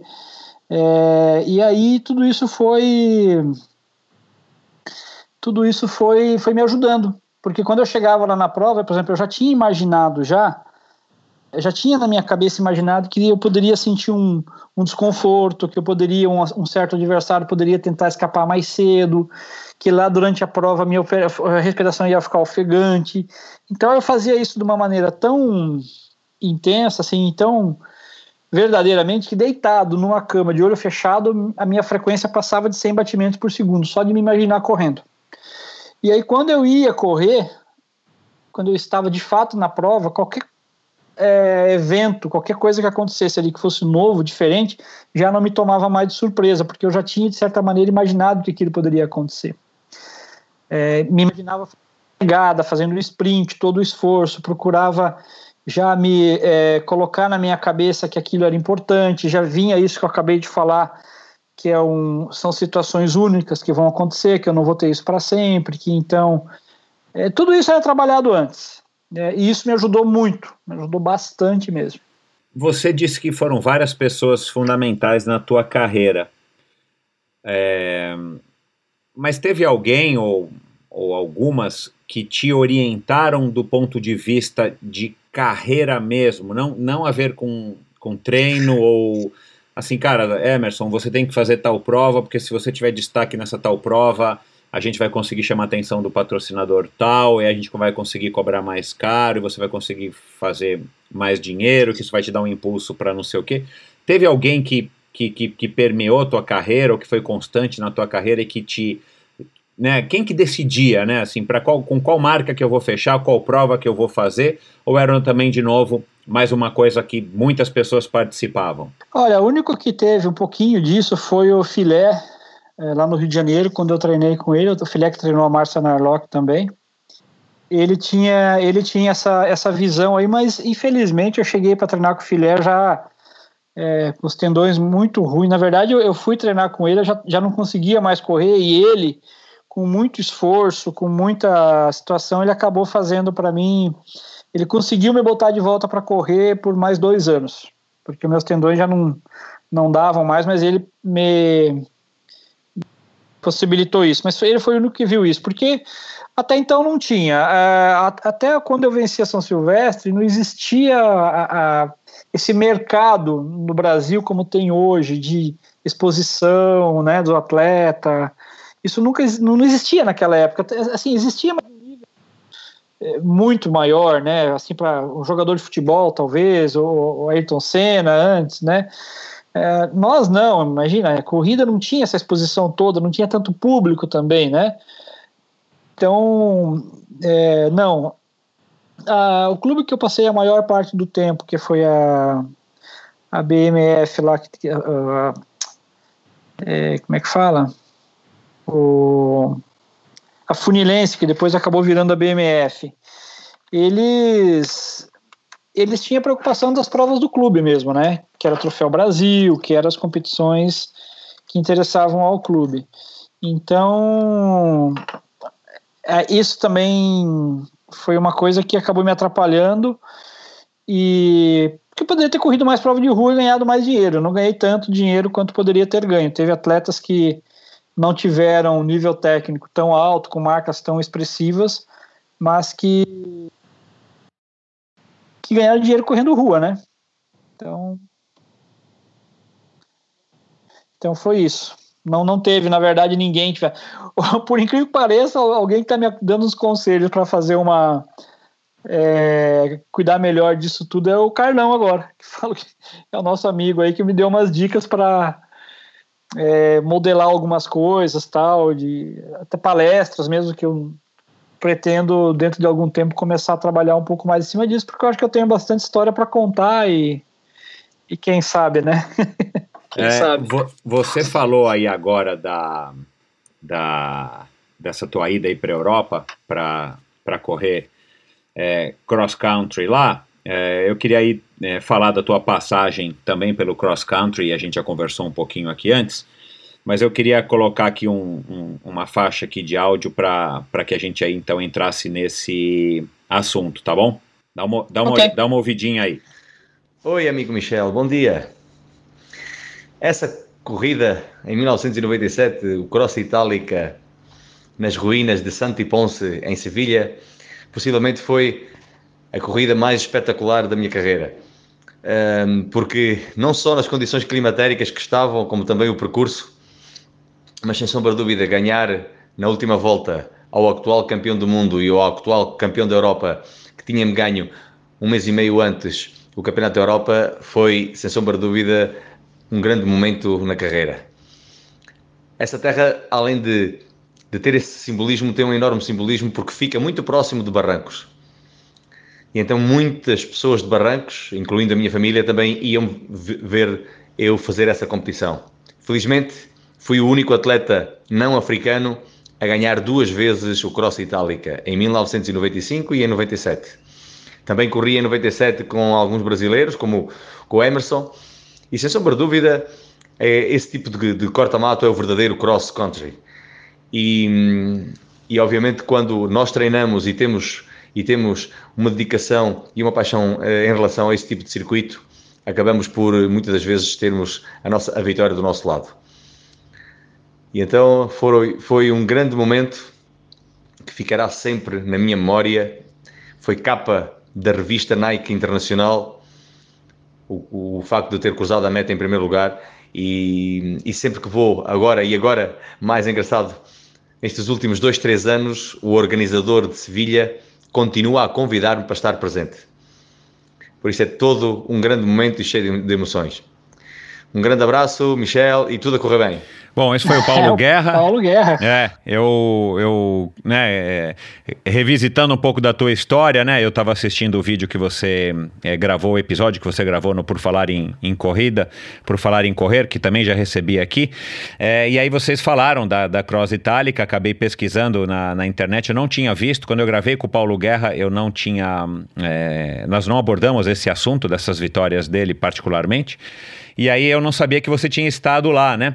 É por isso que eu te fiz a pergunta antes da gente começar a gravação, como é que era a tua relação com, com o cross country, né? E aí você me contou. Eu quero que você fale um pouco aí é, dessa prova em especial que você estava lá, é, e, e, e, essa tua relação aí também, é, embora você não seja um, um, amigo próximo do Paulo Guerra, mas é, ele também ganhou do Poltergeist nessa ocasião. É, a, exemplo aí de você, né, que também ganhou do Poltergar. Essa prova foi, é, eu imagino que essa prova do Cross Itálica tenha sido depois da São Silvestre que você ganhou, né, se eu não me engano.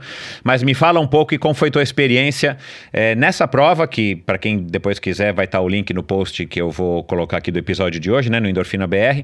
Uma prova que chovia torrencialmente, tinha praticamente um rio para vocês atravessarem lá, se eu não me engano, acho que foram sete voltas, né? É, e a tua passagem, né, de uma maneira geral, pelo cross country, como é que você enxerga esse tipo de prova?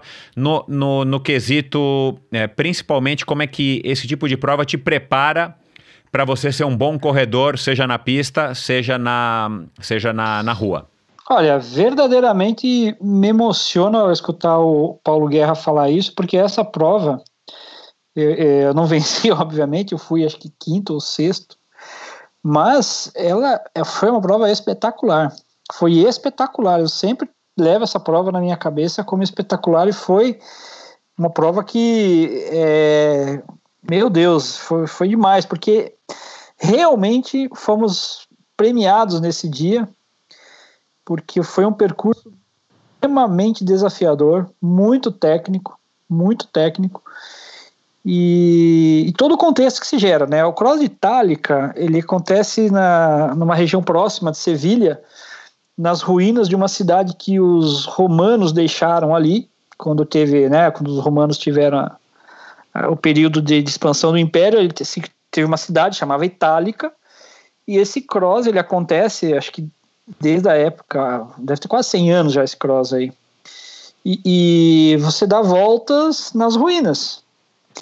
Então, assim, é, não é uma, um cross qualquer, é um cross num lugar fantástico já. E geralmente é, é a terra seca. Então, um ano antes, o, se eu não me engano, foi o Khalid Skar que ganhou um ano antes com 27 minutos ou 10 quilômetros. Quer dizer, muito rápido, muito rápido. E esse ano que a gente foi correr, é, eu me lembro de ter descido do ônibus com os atletas para. Chovia muito. O Poltergar estava na minha frente, ele amarrou a agasalho na cabeça de um jeito esquisito. A gente ficou olhando aqui. né? Ele era o cara que todo mundo olhava, né? Obviamente.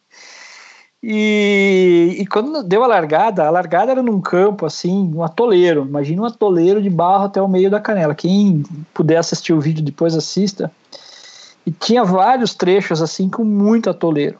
Então essa prova, é, o, o Paulo Guerra falando que foi para ele tão marcante quanto foi para mim também foi, embora eu não tivesse vencido, porque realmente foi época, assim, foi a prova que eu corri muito, eu não larguei bem, eu larguei mal na prova, larguei atrás, é, mais ou menos no quarto por quinto quilômetro eu me aproximei do grupo, isso me custou muita energia, chegar no grupo da frente, eu cheguei no grupo da frente, permaneci com eles um determinado tempo e quando é, o Paulo Guerra começou a atacar para fugir, eu me desgarrei. Fiquei um pouco para trás. Né? É, e ele precisava realmente atacar cedo, porque o Poltergar era muito rápido de chegada, então ele não poderia deixar para o final. Embora é, os últimos 200 metros eram muito atoleiro e ele entrou na reta final junto com o John Brown e ele era mais forte e venceu o John Brown ali numa situação é emocionante a chegada também. Então quem puder assista que vai ser bem legal. O cross country para mim sempre foi uma modalidade que eu sempre tive muito carinho por ela, embora no Brasil não tivesse quase nada de cross e para competir na Europa era somente determinada no inverno europeu que, que tem né, o, o circuito mundial. Eu quando eu comecei a correr lá no Paraná nos dias de chuva que eu queria correr e não dava para correr porque a, as, as estradas ficavam a terra roxa grudava demais, não dava, eu corria em pastagens. Eu sempre gostei muito de correr em, past, em pastagens, no meio do pasto, na criação de gado. Então, em terrenos assim desde criança, sempre gostei disso. Eu fui campeão brasileiro de cross quando fui juvenil. É, disputei sul-americano, disputei mundial, teve o mundial de Turim, que foi em março de 97 que eu estava galgando uma posição entre os 20 primeiros, mas eu acabei caindo e machuquei um pouco a coxa, tentei voltar a correr, não consegui, também foi. E, e assim, para quem não conhece, é, a Federação Internacional de Atletismo ela promove um circuito de cross country, que é um Grand Prix, é, e tem provas em vários países. É, praticamente no hemisfério norte, né? Antigamente tinha uma no Japão, não sei se tem ainda, tinha em Nairobi, no Quênia, é, no Marrocos tinha uma e o resto tudo na Europa mesmo. E eu geralmente, nos meses de janeiro e fevereiro, eu disputava algumas dessas provas. E teve um ano, é, em 96, que eu fui disputar o Cross é, no sul de Portugal. Cross das Amendoeiras fica no Algarve, no sul de Portugal. E lá existia uma pista que era somente para cross country aquela pista, não, não tinha uma outra aplicação o ano inteiro. Depois essa pista foi ela foi desmanchada lá da Albufeira e foi para Monte Gordo. É, não, ela era em Monte Gordo e foi para Vila Moura, eu acho. Enfim, o cross lá na Europa é, é, é muito valorizado, é uma modalidade que é bastante valorizada e nesse ano aí eu acabei vencendo essa prova da, das amendoeiras que foi em 96. É, é, é, bem verdade que alguns dos primeiros planos aí dos melhores atletas portugueses não estavam, né? O Paulo Guerra não estava. Mas o keniano que liderava o ranking mundial estava, que era o James Kariuki. Tinha um outro keniano também que estava ali que acabou sendo quarto quinto, não sei. E, e, e tinham dois kenianos muito fortes. E foi uma prova muito especial para mim também, porque essa prova de seis, quando eu venci, eu ganhei uma premiação que foi suficiente para o meu pai terminar a casa dele no Paraná. ele estava tentando, É, eu na época meu pai tinha o terreno já, tinha algumas coisinhas para fazer a casa, mas não estava conseguindo empréstimo, financiamento, não conseguia andar com a casa. Eu ganhei o equivalente a 7 mil dólares na época. Então, a construção interior é muito mais barato tal, e com esse dinheiro meu pai conseguiu fazer a casa, que na verdade ele não tinha nada, né? Ele tinha só terreno e uma parte da madeira que ia precisar, enfim. E esse dinheiro foi integral para a casa do meu pai. E então tem uma é uma, uma, uma lembrança muito boa dessa, dessa prova, especialmente por isso também, porque foi uma conquista para nossa família na época, né? E, e foi uma prova também tecnicamente bem disputada. Era uma, era uma volta de 2 mil metros. Praticamente no meio da volta desse circuito de 2 mil metros, tinha uma rampa que você saía da grama, pegava um pedaço de areia, com uma subida, uma curva e voltava descendo. E quando a gente treinava, estava treinando nos dias anteriores, eu percebi que o pessoal da minha equipe, todo mundo que subia, quando subia naquela rampa, todo mundo diminuía o ritmo. Aí eu, eu fiquei com aquilo na cabeça, né? Que todo mundo chegava ali fazendo as voltas, mesmo, mesmo sendo um trote, mesmo sendo um treino, ainda assim eles diminuíam o ritmo. E no dia da competição, os dois quenianos abriram, eles se distanciaram cerca de 50, 60 metros, talvez até um pouco mais. E quando estava faltando uma volta e meia para o final, eu estava com um grupo de atletas portugueses, tinha mais um cara da Suécia, tinha um grupinho de europeus ali, e, e, e eu lá no meio, que vinha nesse segundo bloco. Quando chegou nessa rampa, eu comecei a perceber que é, eram cinco voltas, né? Então eu percebi que na competição também o pessoal fazia isso. Eles faziam, era uma subidinha, não era muito forte, mas ela era bem inclinada. Não era muito longa, quer dizer. Mas ela era bem inclinadinha. E aí eu, eu pensei comigo, bom, quando faltando uma volta e meia, quando chegar naquela rampinha eu vou dar uma pancada, vamos ver o que acontece. E não deu outra. Eu dei a pancada, comecei, e aí o grupo se desfez, vieram, depois eu vi né, no vídeo, na hora não dava para ver direito, todo mundo fez aquela filazinha, e, e, nessa eu alcancei os dois quenianos. Um deles já tinha ficado para trás, eu passei esse primeiro, depois alcancei o outro, que estava liderando, fiquei liderando a prova junto com ele por um certo tempo, e depois eu dei outra arrancada forte de novo. E, e terminei essa prova, foi muito forte, era uma prova dava 10.100 metros, eu fiz 29,50 e, e alguma coisa em 10.100 metros, lembrando que era grama, né? Claro, grama e é. areia. Aham. Então foi uma prova ali que a gente deve ter corrido perto de 2,58, mais ou menos. né? Então foi, foi bem forte por ser um cross. E, e assim, a minha relação com o cross sempre foi muito boa, sempre gostei muito, acho muito bonito a corrida né, nesse tipo de terreno, né? Só lembrando que é diferente das corridas de montanha, né? Que existem hoje. Montanha eu nunca eu nunca fiz assim profissionalmente mesmo. Uhum.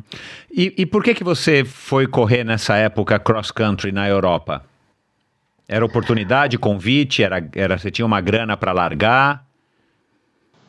Não, a grana veio depois. É, na verdade, assim, esse clube que eu fazia parte, que, que era o clube que eu passei 90% da minha carreira, a Funilense, é, que o Sérgio Coutinho Nogueira tinha, ele era. O Sérgio Nogueira sempre foi muito entusiasta de, de competições, de viagens, assim, e na época a gente sabia que se a gente quisesse melhorar mesmo, a gente tinha que correr na Europa, né? Correr com os caras mais fortes.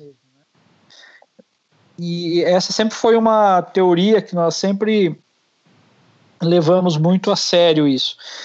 E o nosso clube ele recebeu um convite para participar como convidado é, do Campeonato Europeu de Cross Country de Clubes, que é um outro campeonato que se corre por clube.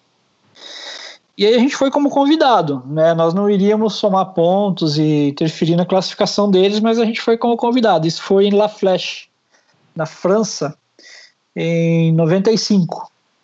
Nós, aí nós fomos, fizemos essa prova e de lá mesmo nós fomos convidados e aceitamos o convite para correr em Portugal, em esse Cross das Amendoeiras, aí numa edição anterior, em 95. E aí eu fui 13 terceiro nessa primeira aí, desse ano. E aí ficou assim, nossa, bacana, vamos, ano que vem vamos correr de novo.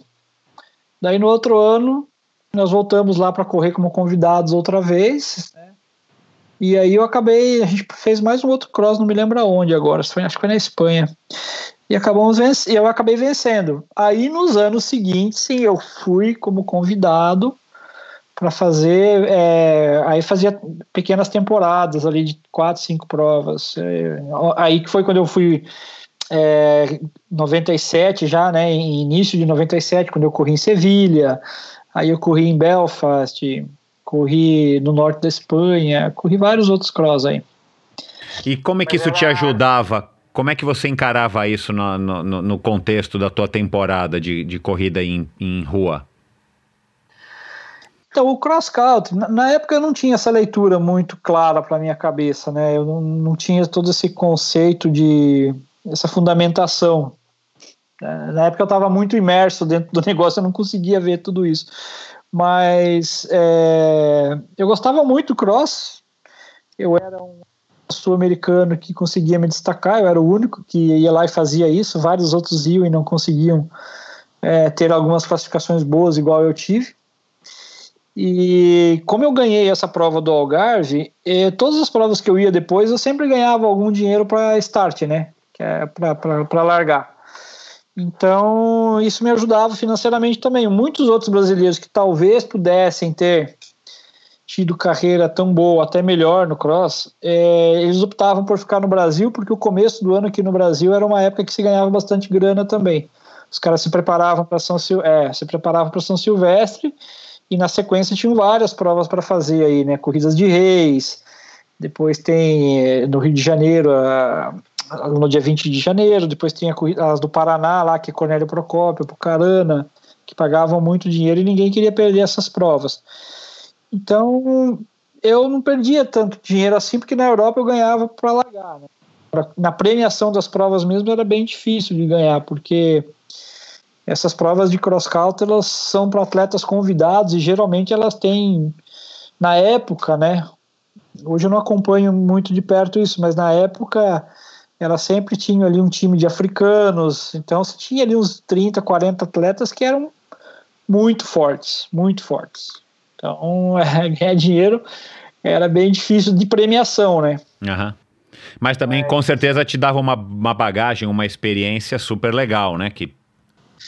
É, eu comecei a perceber isso um pouquinho depois, porque é, o que que acontecia? Se pegar, por exemplo, no YouTube tem o Campeonato Mundial de Cross Country, que é a final do GP, né? Então, como é que funciona isso? Existem várias provas que são o Grand Prix, e em março acontece uma final desse GP, onde os, você soma o dobro de pontos que você sobrou nas outras etapas. Então, você pega as quatro melhores pontuação, pontuações, da quinta para trás, se você teve mais do que quatro, né, da quinta para trás descarta e só vale as quatro melhores pontuações que você teve no GP. E no Mundial, na final, somava o dobro. Então o Mundial era muito importante, a final. E em 97 a final foi em Turim, é, no norte da Itália, e foi onde eu caí tudo, mas era uma prova que eu queria chegar entre os 20 primeiros brasileiros para ter uma, uma classificação boa, né? E essa prova foi vencida pelo Poltergar, ela tem no YouTube. É, esse, esse, mundial tá, tá lá no YouTube. Demora um pouquinho para dar a largada da corrida, eles ficam, o narrador fica falando tal. E assim, é uma prova que eu apareço até no começo dela, dá, até, dá até para você me ver do lado esquerdo do vídeo de amarelo. É, que ano 96? 97. Ah, 97 já, tá. É, 97. E o, o meu cabelo era outro. Mas é, o que, que aconteceu nessa prova? Que era muito comum nas provas de cross, mas essa foi ainda mais porque era favorável passar o primeiro quilômetro para 2,36, eu acho. 2,30. Eles passaram 36 e eu passei 2,38, 39, o primeiro quilômetro, na grama. Então, é, era muito comum nessas provas com, com barro, outras só de grama, outros com areia, é, passar esses quilômetros iniciais assim muito, muito, muito forte. Uhum. E aí, quando eu vinha para o Brasil, que eu ia participar das provas aqui, é, para mim parecia não, não vou Eu ia usar a expressão sonolento, né? Não dá para ser sonolento, não, não dá, não dá. me parecia me parecia muito cômodo deixar os primeiros quilômetros acima de 2,50. Então eu comecei a passar os primeiros quilômetros abaixo disso. E os caras queriam me matar, eles ficavam loucos comigo, né? Alemão, para que que está fazendo isso? Largando forte desse jeito. E eu comecei a, a, ganhar coragem de fazer isso, né? Então, inclusive teve uma prova, uma corrida de reis que teve depois em São Caetano do Sul. Eu tenho até a foto dessa, tá ali, ó. A foto tá aqui atrás de mim. Legal. Que eu larguei forte, saí descendo a pancada mesmo. E eu senti a prova. Chegou no final, eu senti. Tinha umas subidas a mais lá que eu não imaginava que fosse ter. E eu quase perdi no final pro Teles. Quase perdi, quase, quase. Faltou se tivesse mais, acho que uns 300, 500 metros eu teria perdido. E eu abri muito, por quê? Porque eu tava nessa pegada de, não, eu vou largar mesmo a 2,40 e pouco o primeiro quilômetro, que é para já, sabe? E, e, e, isso foi, da onde que veio isso para mim? Veio do cross country. Veio dessas provas de cross, onde a gente fazia é, é, muito fortes, e depois conseguia sustentar, não, lógico, não sustentava esse ritmo o tempo inteiro, mas conseguia sustentar alguma coisa. Então, isso me ajudou muito, sem dúvida nenhuma. E outra coisa que me ajudou bastante também era essa convivência com esses grandes atletas. Então, você pega, por exemplo, o próprio Poltergar, eu convivi com ele né, em algumas provas. Eu corri uma prova com ele ainda em 97 na Suíça, nós fomos fazer uma prova numa cidade chamada Dongju, uma coisa assim, era uma corrida. Nós fizemos 11 voltas de 900 metros, uma coisa assim. A volta tinha 900 metros, tinha 20 atletas só convidados, então tinha uma, uma legião de quenianos e tinha eu e outro cara lá que não era queniano só, e mais duas meninas. E a gente ficava dando volta, passava por dentro de um estábulo, assim, e cheio de gente assistindo a prova. E no dia anterior, eles tinham uma prova na montanha aberta para o público, que participava lá 15 mil pessoas. Então é um, é um, era um formato de evento muito interessante, porque você tinha um momento no dia anterior onde era aberto para o público, tal, que competiu e tal. Era uma cidade turística lá, se não me engano. E no outro dia, um circuito pequeno, fechado, onde só os atletas de elites é, é, corriam. Legal mesmo o formato. É, porque daí no outro dia vira uma. Imagina, né? Os caras correndo ali. Eu fui. Era 20 e poucos atletas e fui nono, eu acho, nono ou décimo. Não corri bem, tinha muita curva, não me dei bem com as curvas. Uhum. Muita quebrada, né? Uhum, uhum.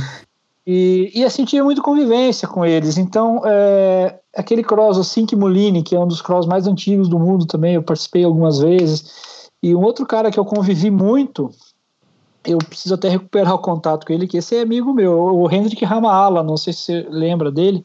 Não, não me recordo, o, não. O Hendrik Ramaala foi terceiro na São Silvestre que eu ganhei, e eu acho que ele ganhou a Maratona de Nova York um ano aí. O Hendrik era amigão meu, assim, a gente ia para as corridas, depois das provas saía para tomar cerveja, ia para as baladinhas. Uhum. Era, era uma figuraça, super amigo meu. Que nacionalidade, Emerson? Sul-africano, ah, África tá. do Sul. Uhum. E o, o Hendrick, ele, no, na, na, São Silvestre, quando eu venci, né, eu che, naquele dia eu cheguei lá, a gente foi dormir embaixo da Fiesta lá à noite, na noite, é, de tarde, né, e aí eu aqueci lá embaixo da Fiesp mesmo, no, no estacionamento subterrâneo, e a gente foi para a largada sem ter tido contato antes com os atletas. Uhum e já pulei a grade, né?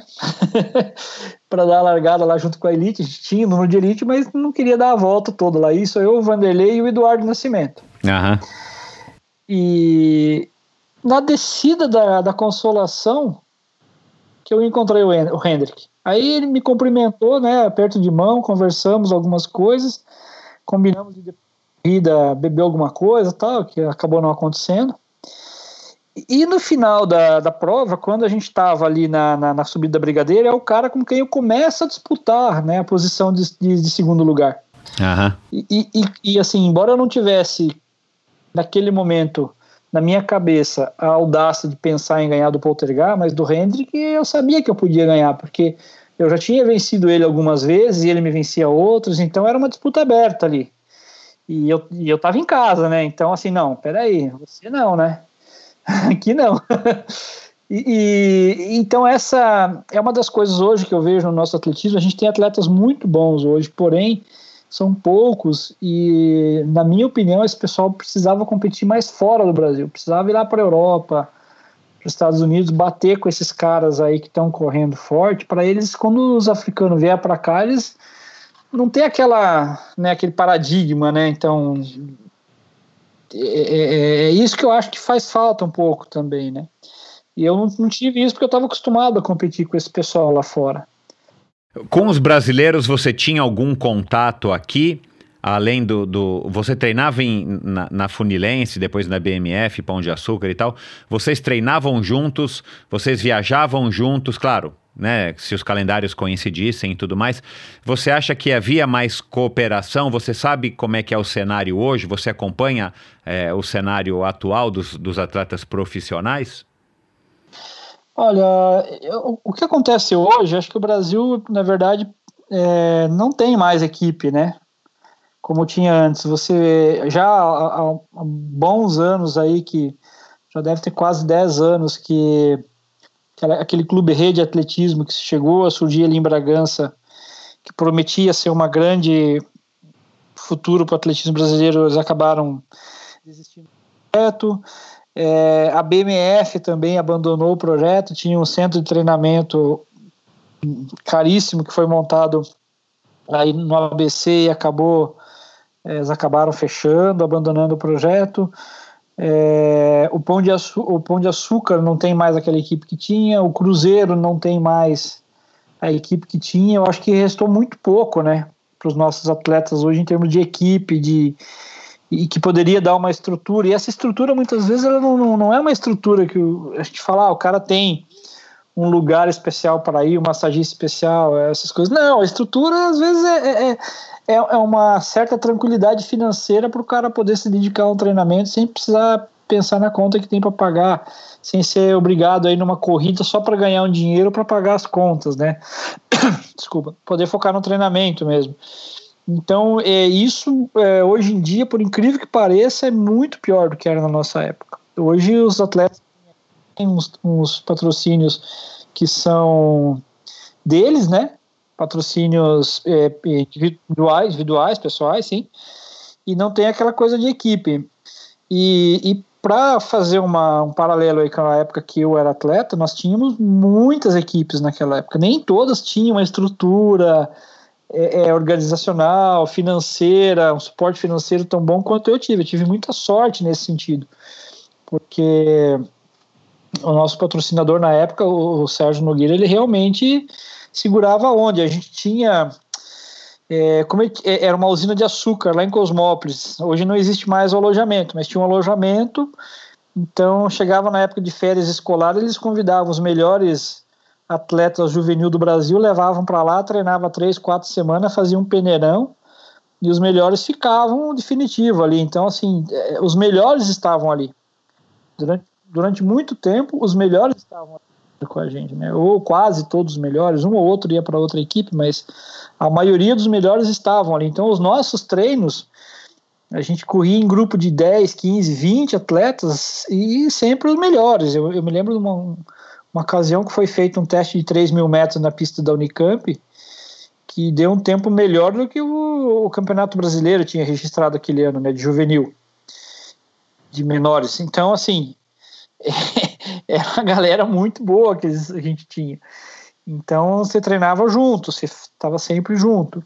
Eu treinava com o Vanderlei Cordeiro, treinei com o Passarinho, treinei com o Messias Amaral, que é um pouquinho mais né, anterior, e tinha uma molecada nova muito boa, né? Quando é, naquela região ali de Campinas, Piracicaba é muito calor, então no final do ano nós vínhamos treinar em Campos do Jordão, porque você fugia da temperatura alta e tinha aquela ideia de treinar tal que para mim nunca nunca se concretizou como algo significativo a altitude, mas sim a temperatura baixa no verão, é, a, a questão de você estar concentrado né, e isolado em função de uma finalidade que seria somente o treinamento, né? Diferente quando você está em casa, você tem a, o dia a dia da casa para você viver e ali não, ali era viver o treino. Exato. Então era comer, treinar e dormir. Então isso dava bons resultados, né? Toda vez que a gente vinha para Campos do Jordão para trabalhar, para treinar, nós acabávamos ficando ali cerca de 40 dias e os resultados sempre eram bons, né? Então isso sempre ajudou muito. E naquele ano da São Silvestre que eu venci, por exemplo, é, eu treinei com o Vanderlei Cordeiro, o Eduardo Nascimento, o João Leite, que era um corredor de 1.500 metros, e o Márcio Cruz, que era um treinador, um atleta de 800 e 1.500 metros. O Márcio depois subiu, o João também subiu, em provas mais longas. E o, o Márcio, ele tinha passado um tempo nos Estados Unidos e ele aprendeu a fazer massagem lá, então ele também era o nosso massagista ali. Ah. Você vê que as coisas eram assim, né? Que cada um se ajudava do jeito que podia, né? Aham, aham. Ele era atleta e também fazia as massagens para os outros atletas. E assim, deu uma combinação muito boa aquele ano, porque o Vanderlei sempre foi mais resistente do que eu e sempre subia melhor. Uhum. Então, quando nós íamos fazer um treino de resistência, um treino mais longo, um treino que pegasse subida, eu sofria para acompanhar o Vanderlei, sofria mesmo. Uhum. É, e na realidade eu nunca subi melhor do que o Vanderlei. Eu tive um período muito curto na minha carreira em que eu consegui é, correr mais rápido na subida do que o Vanderlei. Era sempre ele que subia melhor. Mas para mim a sorte foi naquele período da São Silvestre. E nas provas, no, no, nas, nos treinos mais curtos, nos tiros mais curtos, eu tinha a ajuda do Márcio, que faziam, era atleta de meio fundo, então esses caras não faziam a minha vida fácil para os treinos rápidos. Então eu tinha os dois lados, né? Eu tinha os caras que faziam os treinos longos serem desafiadores e tinha mais dois, que é o Eduardo e o Vanderlei, né, que faziam os treinos longos serem desafiadores. O Eduardo tem uma 0044, eu acho, na meia maratona, uma 0040. É, uma das melhores marcas também. Acho que é a segunda melhor marca brasileira, do Eduardo Nascimento.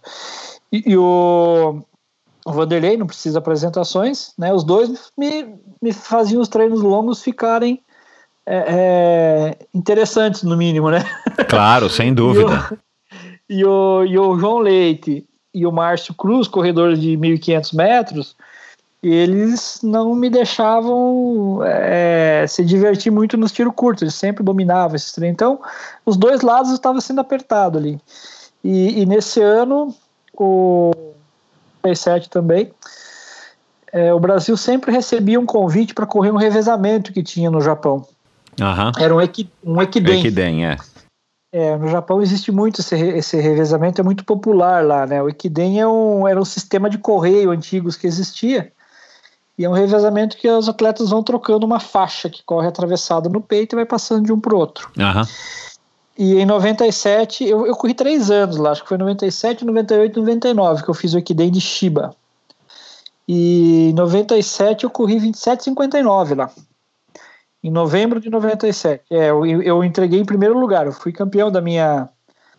Eu abri, né? Eu fui o primeiro atleta, gente. Eu abri o revezamento e entreguei em primeiro lugar. Com esse tempo aí. Então tinha África do Sul, tinha Quênia, tinha o próprio Japão, que é muito forte nessas provas, é, Austrália. Tinha um pelotão muito forte no final. E eu acabei. Passamos 13,59 o primeiro segundo, cravado no segundo deu uma quedinha ali no sétimo, oitavo quilômetro, um sprint no final, acabei conseguindo fechar abaixo de, de 28. E ali me deixou muito animado, né, para São Silvestre e tal, para as outras provas. Então, assim, é, o grupo sempre fez muita diferença, te, te garanto isso, sem dúvida. Você. É, eu, quero, eu quero voltar agora, antes da gente terminar, ne- nesse assunto do atletismo é, de hoje e, e- e o futuro do nosso atletismo, principalmente a, a- a corrida de rua. É, mas antes eu queria falar aí algumas coisinhas, queria saber de você algumas coisas. Ah, o que que, o que que você, o que que durante essa tua carreira, né? é, o que que te mantinha motivado, assim? O que que, é, aonde que você fixava a sua motivação? Se era em alguma coisa central, era a grana, a fama a gente já sabe que não era, né? E esse é o assunto que eu quero abordar aqui agora depois. É, você se motivava é, nos, nos títulos, você queria ser o, o melhor naquela prova, assim, o que que te, o que que te fazia acordar e ir para a pista e, e suar a camisa literalmente? Acho que sempre foi a, a, a, várias coisas, mas as marcas, elas. É, encerrar a carreira com marcas boas era uma coisa que me motivava bastante. Os títulos são mais difíceis, né? Uh, a, gente, a gente tem basicamente três metas aí. Uma meta é de ter títulos, que depende muito dos seus adversários, depende muito do, dos outros. É, a outra meta é marcas boas, depende exclusivamente de você, é você contra você. E um outro tipo de meta que era trabalhado nessa história toda era o processo, né? O que, que eu tenho que fazer para chegar lá. Então, ah, os anos, os ciclos de treinamento, as sessões de treinamento, elas compunham pequenos pedacinhos de metas para você conseguir algo maior aí. Eu sempre me motivei muito com marcas. Acho que fazer minha melhor marca, ter os meus melhores resultados e sempre com bastante critério, né? Muitas vezes a melhor marca num determinado percurso é ainda melhor que, é, ainda que o tempo não seja mais rápido, ela é melhor do que a marca em outro, em outro percurso que era mais favorável, sempre tendo critério para avaliar isso. É, os títulos, sim, eram importantes e financeiramente também, né? Porque você precisa de dinheiro para viver no final das contas, né? Então, por mais que você seja idealista em tudo, não adianta. Eu não, não consigo chegar ali no supermercado agora, colocar o meu troféu em cima da, da, da gôndola e falar pro cara, olha, eu preciso, eu preciso fazer uma compra aí, não adianta nada, né? Eu preciso de dinheiro para minha família para me manter, enfim. Então isso também obviamente, sempre é um fator que é muito motivante nas áreas aí, em muitas, podemos dizer. Né? Deu para fazer um pé de meia legal, ou Emerson? Naquela época a gente não ganhava muita grana assim, né? Então não, não, não, não existia uma premiação e, e, era, é, não era fácil ganhar dinheiro, porque é, você tinha muitos atletas muito bons no Brasil, né? Então você pega, por exemplo, a tribuna. Eu corri várias vezes 28 e 30 na tribuna e fui, não fui, nunca fui melhor, acho que fui terceiro ou quarto lá, minha melhor colocação. Eu nunca ganhei a tribuna. É, então era muito disputado, né? A gente antigamente tinha até um. Todo ano, quando a, acontecia a tribuna, a gente tinha uma curiosidade de ver a marca do trigésimo, né? Todo mundo ficava, ah, quanto será que o trigésimo vai fazer esse ano? Quanto E era sempre abaixo de 30, né? Sempre tinha. Uau! É, os caras correndo 29 alguma coisa lá. Então, é, era, era muito difícil. Então, assim, não, não. Capital financeiro, não. não possível. Poucos atletas, na verdade, conseguiram isso. E o Vanderlei, eu acredito que sim, mas teve uma carreira muito mais extensa, porque a maratona, né? A maratona naquela época dava muito dinheiro. As provas de maratona. E, e, e aí foi um erro também, porque eu fui para maratona talvez precocemente ou talvez nunca deveria ter ido para maratona porque eu comecei a olhar para maratona, treinar para maratona, é, e, e, esse treinamento ele é concorrente, você acaba perdendo espaço, né, velocidade, você acaba perdendo capacidade de correr bem as provas curtas, e na maratona eu não consegui me, me dar bem. E talvez não deveria ter ido, porque é, poucos atletas conseguem ter uma projeção boa em provas curtas e também nas provas longas, né? Isso é para pouquíssimos, né? pouquíssimos mesmo. E eu, eu descobri que na minha cabeça, dentro de toda aquela é, hipnose, auto-hipnose que eu fazia, ela funcionava muito bem até uma hora e meia, uma hora e quarenta de esforço. Passava disso, para mim já não dava mais certo. E, e, as minhas histórias com os treinos da, da maratona, as minhas histórias com a maratona, elas, elas realmente se limitam a isso. Então eu corri uma maratona eu treinei para três, acabei completando só uma, de teimoso, muito teimoso que eu fui, como diria meu pai, que foi a maratona de Turim. Acho que foi 2000 e 2001, 2002, se não me engano. É, nós teve um trecho do quilômetro, acho que do 17 para o 21, que correram muito mais forte do que eu estava preparado para correr e eu fui atrás, porque a competição é isso, né? Ou você ou você toma a decisão e vai no grupo, ou você tá fora daqueles, porque é um grupo que tá indo embora. Daquele grupo ali vão, vai sobrar os caras que vão ganhar. É muito difícil que não seja isso. Uhum. Então você tem que tomar uma decisão, né? Ou você arrisca e junto e quebra, ou você fica e acabou, porque dificilmente você vai buscar os caras depois. E é, é, é foi um trecho que se correram alguns quilômetros ali próximo a 2,50. Uau! E isso me, é, me comprometeu a panturrilha, comecei a sentir, comecei a pisar meio de lado, começou a dar bolha no tênis, mas mesmo assim eu fui. E aí é o seguinte, para resumir a história para vocês, essa prova tinha acho que 500 euros para o décimo colocado. E eu estava contando, bom, eu tô. É, quatro caras foram embora, eu tô em quinto, eu tô indo, né? Claro. Tô indo, enquanto ninguém me passar, eu vou terminar. Isso é quilômetro 32, 33. E eu fui quebrando, fui quebrando, e passava um. Nessas alturas da prova, é, a gente tinha passado 30 quilômetros para uma hora e 29, eu acredito, uma hora e 30, uma coisa assim, passou muito forte. Então, assim, nós já estávamos. O pelotão da frente estava muito diluído. Uhum. Ou seja, é, já não tinha um monte de gente para te passar. Não é igual uma prova de 10 km que você olhou para o lado passa dois, né? É, eu sei que eu cheguei na, na marca do 40 quilômetros em nono. Uhum. E aí tava a reta de chegada, lá na frente a, o arco de chegada. Nesses últimos menos de 200 metros me passaram dois caras. Os caras passaram por mim trotando e eu não tive condições de reagir fui décimo primeiro. Caramba! com 2,17. Porque eu caminhei muito, né? Eu precisei andar muito na prova. Então, na minha, no meu caso, a avaliação que eu faço é que talvez tenha sido um erro ter apostado na maratona. Eu deveria ter ficado até a meia. Eu me dava muito bem e talvez aprimorado um pouco mais a meia, aprimorado 10 e é que naquela época também, assim, né, eu corria aqui no, no Brasil 28, alguma coisa regularmente, era, era, relativamente fácil de fazer. 29, todas as provas a gente corria.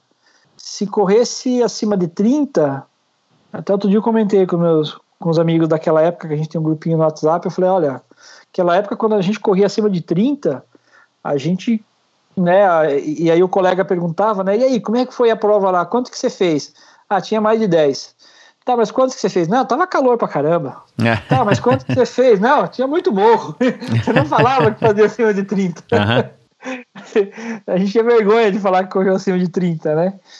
Mas embora eu corresse é, algumas vezes 28 e sempre 29, lá fora os caras estavam correndo 26, né? Então, era uma coisa que a gente, naquele tempo, a gente pensava muito em global, né? Putz, eu quero nível mundial esse negócio. E na maratona, a gente tinha ali o Ronaldo, que era recordista mundial, a gente tinha uma expectativa da maratona brigar no cenário internacional. Uhum. Então, por isso, muita gente, mas muitos atletas da minha geração é, foram para a maratona. Eu não posso falar pelos outros, mas por mim eu digo que eu acho que foi um equívoco. Eu deveria ter ficado mesmo ali nos nos 10 quilômetros de rua é, e meia maratona que eu acho que eu ia ter mais êxito. Uhum, né? Mas, uhum. enfim. Uhum. É, agora voltando ao, ao assunto lá do, do, do, atletismo, mas eu quero começar é, para emendar nesse assunto com, a, com aquela questão que, né, é, acho que já é, se, se, o ouvinte aqui ele é um cara que curte a corrida e, e e, é mais ou menos aí da nossa época, contemporâneo e tal, o cara já sabe aí dessa tua, dessa questão que você teve depois de vencer a São Silvestre, que foi um incômodo muito grande de você ser muito assediado, né? É, você não era um cara que aparentemente estava preparado para isso e talvez poucas pessoas de fato estejam, porque cada um vai vivenciar isso à sua maneira, né? É, independente da, do tipo de notoriedade que, que vai ter. Mas é, como é que você hoje é, avalia a tua relação com aquele assédio e com a tua, o teu, enfim, você não curtiu aquele momento, você notoriamente em diversas entrevistas você deixou isso bem claro, né? Inclusive mais recentemente. É, como é que você avalia hoje? Você acha que é, faltou maturidade? Você acha que é, você tinha que ter lidado de uma maneira melhor? Ou você acha que era isso mesmo, que essa fama repentina acaba realmente atrapalhando, não combina com a tua personalidade? E por que, que eu quero é, abordar um pouco desse assunto, Emerson, antes da gente encerrar? Uh, cara, a gente, né, o, o, nosso, o nosso esporte, de uma maneira geral, é, brasileiro carece muito de ídolos.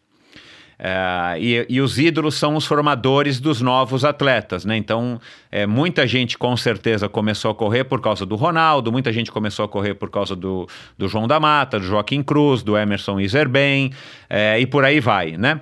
Uh, do Vanderlei, do Marilson, mais recentemente e tudo mais. Então, assim, é, faz parte a gente ter ídolos, né? E o americano valoriza muito o ídolo dele, para a gente citar aqui um, um país que é referência no esporte e em qualquer modalidade.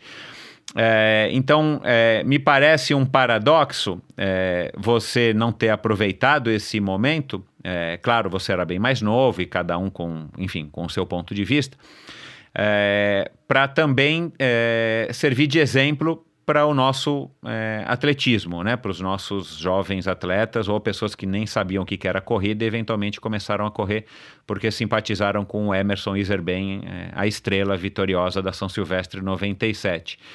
Então eu queria que você falasse sobre esses dois aspectos. O que que, como é que você hoje enxerga aquele, aquele momento, aqueles anos seguintes, né? E como é que você enxerga isso hoje, é, pensando no nosso, no futuro do nosso atletismo? Hoje na, na, na maratona, né? A gente teria né, o, o, Daniel Chaves, né, que já passou inclusive por aqui no último episódio de 2019, num bate-papo muito legal, um cara muito inteligente, um cara muito esperto, um cara muito carismático. Ele teria representando a gente agora na maratona de Tóquio 2020, que não vai acontecer, e eu não estou nem sabendo se, se automaticamente os mesmos atletas vão correr em Tóquio 2021, né, e aí para todas as modalidades. É, e ele é o nosso maior expoente hoje, né, do, do, da maratona. E ele é um cara que aparece bastante, é um cara que, que, que é bem versado nessa questão de estar tá sendo uma referência, é, pelo menos agora, nessa fase, é, no atletismo. Então eu queria que você abordasse é, esse mesmo assunto nessas duas óticas. O que você viveu né? E o que, que você aprendeu, o que, que você tirou daquela, daqueles momentos, e como é que você enxerga isso hoje para o cenário atual, até para como uma maneira da gente estar tá, é, é, pensando e discutindo é, o futuro do nosso atletismo. Né? Por que, que um garoto hoje, lá de Santo Antônio, é, do Sudoeste, é, vai se motivar a correr? Uhum. Bom, é, falando primeiro da, dessa parte do porquê que na época aparentemente me incomodava nessa né, questão de ser famoso, né? É. Esse é o primeiro ponto.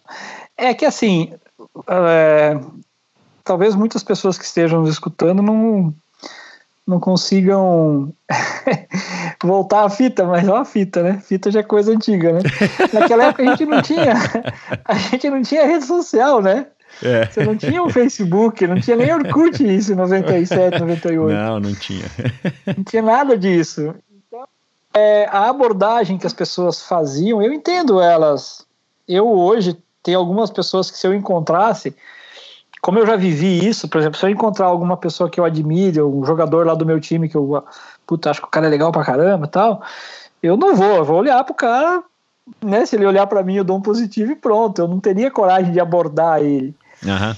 Mas na época, é, a gente tinha umas abordagens assim que elas eram bastante invasivas. E eu acho que talvez isso seja comum para as pessoas famosas, né? Mas as abordagens são muito invasivas e elas atrapalhavam de certa maneira.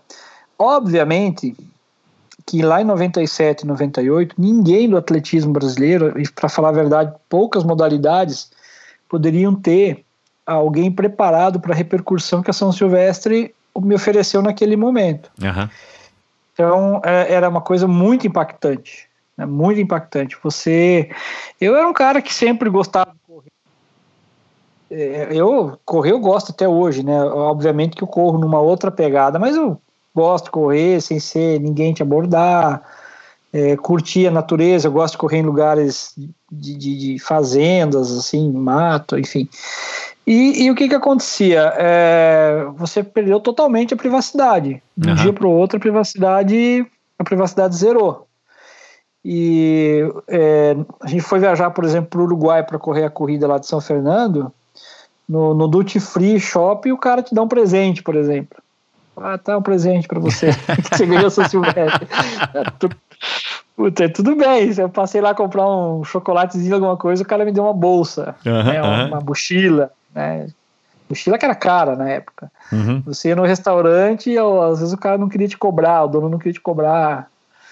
É, até aí tudo bem, mas eu não, não concordo muito com isso, não, não, me agrada, mas até aí tudo bem. Mas aí cedo eu ir para a rua correr, as pessoas paravam o carro para tirar foto, interrompiam o meu treino. E aí acontece assim, é, eu, eu nunca quis passar a imagem de ser uma pessoa antipática, de que não queria falar com ninguém e tal. É, mas me atrapalhava isso. Eu precisava, é, precisava treinar, uhum. precisava me dedicar ao meu trabalho. Então eu vim para Campos do Jordão. Eu não conseguia correr na avenida onde eu sempre corria sem ser notado. Então eu não conseguia mais. As pessoas me paravam. Na época não tinha selfie, era autógrafo. Né? Hoje não existe mais autógrafo. É. Hoje é selfie. É, é verdade, é verdade. É? Então isso atrapalhava. E, e assim, nunca, uma coisa que para mim sempre foi muito clara desde o começo, é que eu nunca me deixei levar pela ilusão de que alguma coisa seria fácil na vida. Então esse, esse é o centro da, do pensamento, sempre foi esse. Olha, nunca vai ser fácil. Uhum. Ser fácil, porque eu sei o quanto é difícil você chegar é, é, na pista e fazer um tiro de mil metros para 2 minutos e 50. E, eu, e é isso que eu vou ter que fazer se eu quiser. E eu sei que também, depois de uma vitória como essa, é, nada mais vai ser fácil para mim mostrar surpresa para as pessoas. Depois que você ganha uma São Silvestre em cima do Poltergar, nenhuma outra vitória é, é, é surpreendente, entendeu? Então, é um dos aspectos que motivam o atleta a correr, de repente, é surpreender as pessoas, né? Uma das coisas que te motivam é, é, é ser um cara que, puta, que surpresa, o Emerson correu, nossa, que surpresa, ele venceu essa prova, olha, quem ganhou foi o Emerson. Não, vai ser obrigação agora você vencer. Então isso é um peso, é um né, Emerson? Sério. Claro, você é obrigado a ganhar. É, eu vou te contar dois episódios para você ver como eu fui correr a corrida de reis de Barcelona. Perdão, São da Caetano onde? Do Sul. É, é, é, em São Caetano do Sul, uhum. mas eles chamam de é, o bairro de Barcelona. Tá, então tá. é a corrida de reis de Barcelona, mas que tem em São Caetano. Uhum. Acho que é São Caetano ou Santo André, acho que é São Caetano. Uhum. Mas é num bairro chamado Barcelona, então é, não é na Espanha, é, é ali em São Caetano. E eu tinha uma mania, na época, de antes de dar largada, dar umas estapeadas nas pernas, assim, sabe? Bater as pernas, pá, pá, pá, as pernas. Eu sempre fazia isso, sempre fiz isso, sabe? Pra tipo, vou dar uma endorfina aqui que vai liberar. era, era uma ideia, não sei lá se funcionava ou não, eu gostava de fazer isso, né? Tipo, é, é, você se, se colocar numa posição de que é uma guerra, a competição. Você pode até dizer, olhar aquilo de uma maneira lúdica, mas para quem está competindo e brigando aquilo ali, o cara tem que entrar como se fosse um soldado numa guerra. Ele tem que entrar com uma cabeça de disputa, uma cabeça forte, senão ele vai amolecer. Uhum. Bom, na largada eu fui dar uns tapas todo mundo bateu a mão nas pernas, cara. Parecia, parecia que tava tendo um aplauso, assim, né? blá, blá, blá, blá, todo mundo batendo. Falei, caramba, ou seja, você passa a ser o cara referência, o cara que todo mundo olha, o cara que eles querem bater. Você vai ser o cara a ser batido, né? Uhum. Então eu nunca criei muita ilusão com isso. Um outro episódio também que é, eu achei, na época eu fiquei bastante pé da vida, mas é engraçado. Hoje é bem engraçado. Eu fui correr a prova de reis em. Prova de reis não, a corrida do Círio, em Belém, Belém uhum. do Pará. Sim. É uma corrida importantíssima, enorme, famosa tal. A televisão transmite essa corrida. Uhum. E naquela época não tinha muito isso de separar elite. Você era elite, se tinha um número menor, tal, te colocavam na frente. Todo mundo sabia que você era elite, ninguém, né, até abriam para você ir ali e tal, mas você largava não tinha essa, né, de tratamento especial assim. E o, e o cara da, da, da repórter, ele queria conversar comigo antes da largada. Queria algumas palavras minhas. Aí eu falei, cara, vai largar a prova. Eu preciso ficar aqui. Aí ele falou, mas aqui eu não consigo falar com você, porque o carro de som, o caminhão, o som do palco, não lembro, tá muito forte aqui. Vamos dar a volta aqui atrás do caminhão, ali, ali atrás, que ali o som é mais baixo, eu consigo fazer a sonora com você. Eu falei, não, mas vai largar. Ele falou, não, não vai largar nada, só vai largar só vai largar depois que eu autorizar. É. Eu tô aqui, né? Eu, pô, o cara da Globo, né? Claro. Então, beleza, Globo local. Eu falei, então tá, então vamos lá conversar. Rapaz, no meio da conversa deram a largada da prova, cara. Na época, acho que tinha 3, 4 mil pessoas correndo. Eu saí no meio do povo, cara. Correndo. Caramba, meu. E fui pra calçada e tentei correr pela calçada. Pessoa na sua frente. É, e você e você chateado, né? Você já nessa altura você já dava pé da vida, né? Não, eu tava no veneno já, cara, e um calor. Todo mundo sabe que lá em Belém faz um calor, né? E a umidade, a umidade então é pior que o calor. Uhum. E, e, e, a maioria das pessoas que corre, acho que só 3% corre abaixo de 4 minutos por quilômetro. É, a imensa maioria corre 5 e tal. E assim, eu não queria trombar em ninguém também, porque se eu bato em alguém, eu passo eu a ser errado, né? Exatamente, isso que eu ia como, falar. É. Como aconteceu numa São Silvestre, que eu derrubei um cara, depois o cara me encontrou um tempo depois, pedi desculpa para ele, mas ele estava errado no que ele fez, né? Mas essa é outra história. O cara entrou na minha frente na, na largada, aquele cara que pula grade, sabe? Ah, tá. Mas, enfim, errado fui eu, né? Devia ter desviado o cara e ia ser mais, enfim. E aí, cara, deu uma canseira para eu conseguir buscar o primeiro lugar. Eu não consegui, eu, eu consegui ficar em segundo, mas ali na do quilômetro acabou a perna, acabou tudo. E o cara tava aí nos 30 metros da minha frente, consegui pegar. Fui segundo. E foi assim, uma vitória da vida desse rapaz, mas tudo bem, fazer o quê? Eu devia ter ficado esperto, né? E não ter ido fazer. Não ter ido fazer a entrevista. Mas então, assim, é, me incomodava nesse sentido. Eu acho que se, se naquele tempo existissem as mídias sociais, evidentemente que eu ia ter minha rede social, eu ia me comunicar com as pessoas, obviamente, mas na minha cabeça, sempre, naquela época, era muito forte esse pensamento de que eu não, não, não deveria me iludir com, com toda essa festa que as pessoas faziam, porque só quem entrava lá para competir, só quem só quem fazia o dia a dia do treinamento, só quem alinhava para largar numa competição como você já fez e sabe como é que é, sabe que de, de confete você não, não tem vitória nessas modalidades de, de endurance, né? Uhum. Tem conversa, você tem que estar tá bem. Então, eu me preocupava muito em treinar, em me manter treinando, em me manter numa condição física boa. Em relação ao pessoal hoje em dia que, que se comunica com o público, eu acho que está certo, acho que tem que ter. É, hoje, isso é, eu vejo as mídias sociais para os atletas como uma coisa extraordinária, na realidade, porque é, é muito difícil uma modalidade como atletismo, várias outras que tem, né? A gente é mais fácil a gente falar quais têm acesso do que as que não têm. É. É, ter acesso a uma mídia, né? Então, você tem um. A, a, geralmente, os canais de televisão têm um, um, programa destinado ao esporte, mas que você fala de futebol. É, eu gosto de futebol também, mas. Enfim, acho que poderia ter um espaçozinho para outros, né? Aparecer um pouco tal. Quando fizer por merecer, que, que às vezes também não adianta. Né, não vai mostrar a corridinha de bairro ali que o atleta venceu, mas, enfim.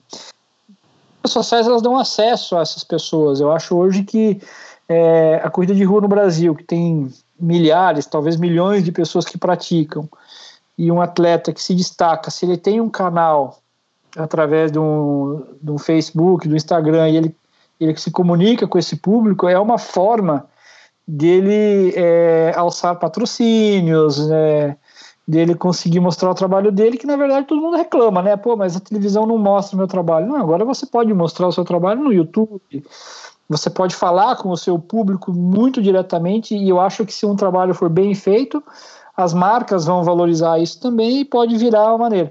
Só que, claro, como tudo, isso precisa ter um limite, né? O cara não pode viver para as redes sociais, o cara não pode dar mais importância é, é pro, pro look, sei lá, do é, que para foto do que pro tempo, que, pro treino, é. É, o que vale é o treino, o que vai fazer ele realmente ter importância é do, do, da corrida, do treino, os resultados, né? Não, não é a, o cabelinho, como é que tá, como é que tá. Tô falando agora hipoteticamente, que eu nem acompanho esse pessoal. Mas eu faria isso, né? Se eu hoje fosse fazer uma rede social, eu, na época que eu era atleta, né? Se fosse fazer uma, uma projeção, eu, eu teria uma comunicação com as pessoas, sim. Até, de repente, mostraria alguns treinos, porque eu acho que são realmente treinos especiais, mas sempre, uma coisa que eu sempre fiz é, é deixando muito bem é, claro que um atleta profissional ele viveu aquilo a vida inteira, então você não deve se comparar com um cara que é profissional, você não pode, você que começou a correr depois dos 30, 40 anos, pensar e se comparar com alguém que corre desde criança, que está dentro de uma outra atmosfera, mas às vezes para as pessoas terem ideia né, do que um atleta de elite faz de treinamento, né? Como é que é o treino desse cara, o que esse cara faz, o que ele corre. Então, é, eu acho que seria legal ter isso sim, né? Aí um, um, outro assunto que você colocou é sobre os jovens, né? Uh, como que os jovens poderiam surgir, etc. e tal. É, esse é um assunto, mais uma vez, que eu, eu gosto um pouquinho até de falar sobre isso, porque eu acho que tem a ver com o desenvolvimento do esporte e tal. E eu, particularmente, acho que tem um pouquinho de é, credencial. Acho que essa é a palavra. Com certeza. Eu tenho um pouquinho de credencial para falar, não, não pelos resultados que eu fiz.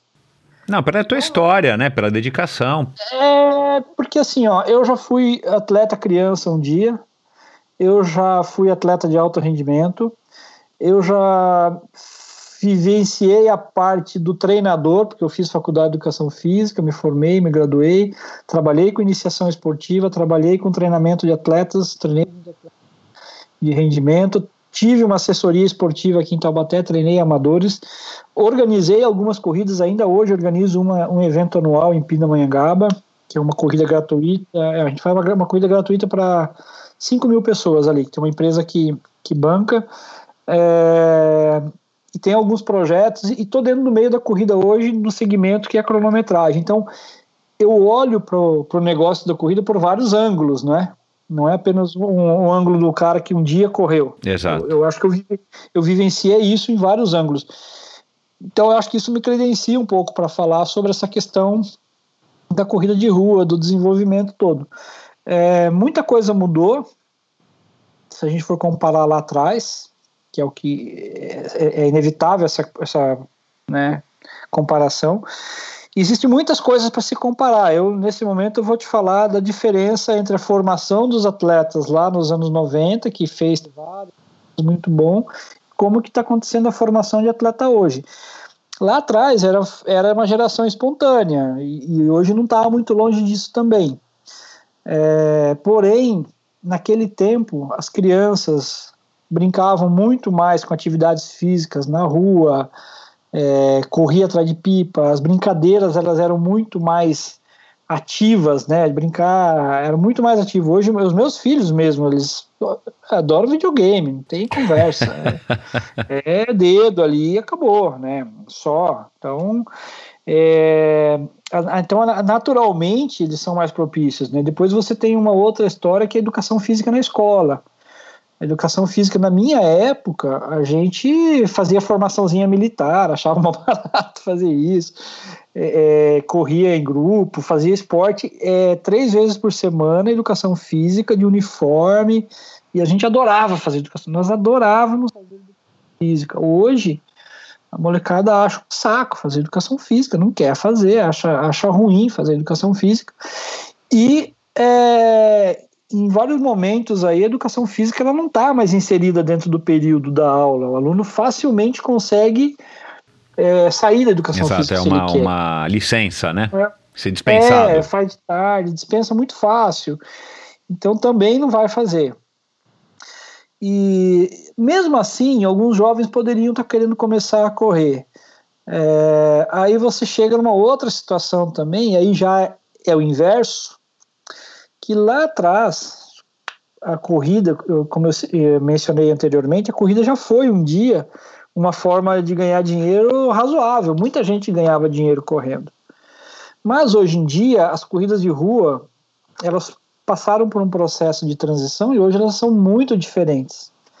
É, não, você tem pouquíssimas prefeituras realmente realizando as provas. Se a prefeitura for fazer a corrida, tem uma questão da lei é, de uso do dinheiro público, alguma coisa assim, ela tem dificuldade em dar premiação em dinheiro, não é tão simples para argumentar. É, o orçamento dessas prefeituras estão sempre ali meio que balançando. Então, assim, de uma forma geral, por várias razões, várias razões, a premiação em dinheiro nas corridas de rua, elas mudaram bastante, né? Eu tenho alguns colegas da, da minha geração que questionam muito os organizadores. Falam, ah, mas o cara ganha muito dinheiro. Eu falo, olha, eu já vivi todos os lados e não é assim. E, e tá errado cobrar o organizador, porque o organizador ele é só mais um cara dentro dessa cadeia. Se fosse assim, então o cara que fabrica medalha tinha que te dar dinheiro de, de patrocínio, o cara que fabrica camiseta, porque vende na corrida também. A, a corrida é, é uma indústria, é um negócio. Claro, sim, é, e que bom que é. Agora,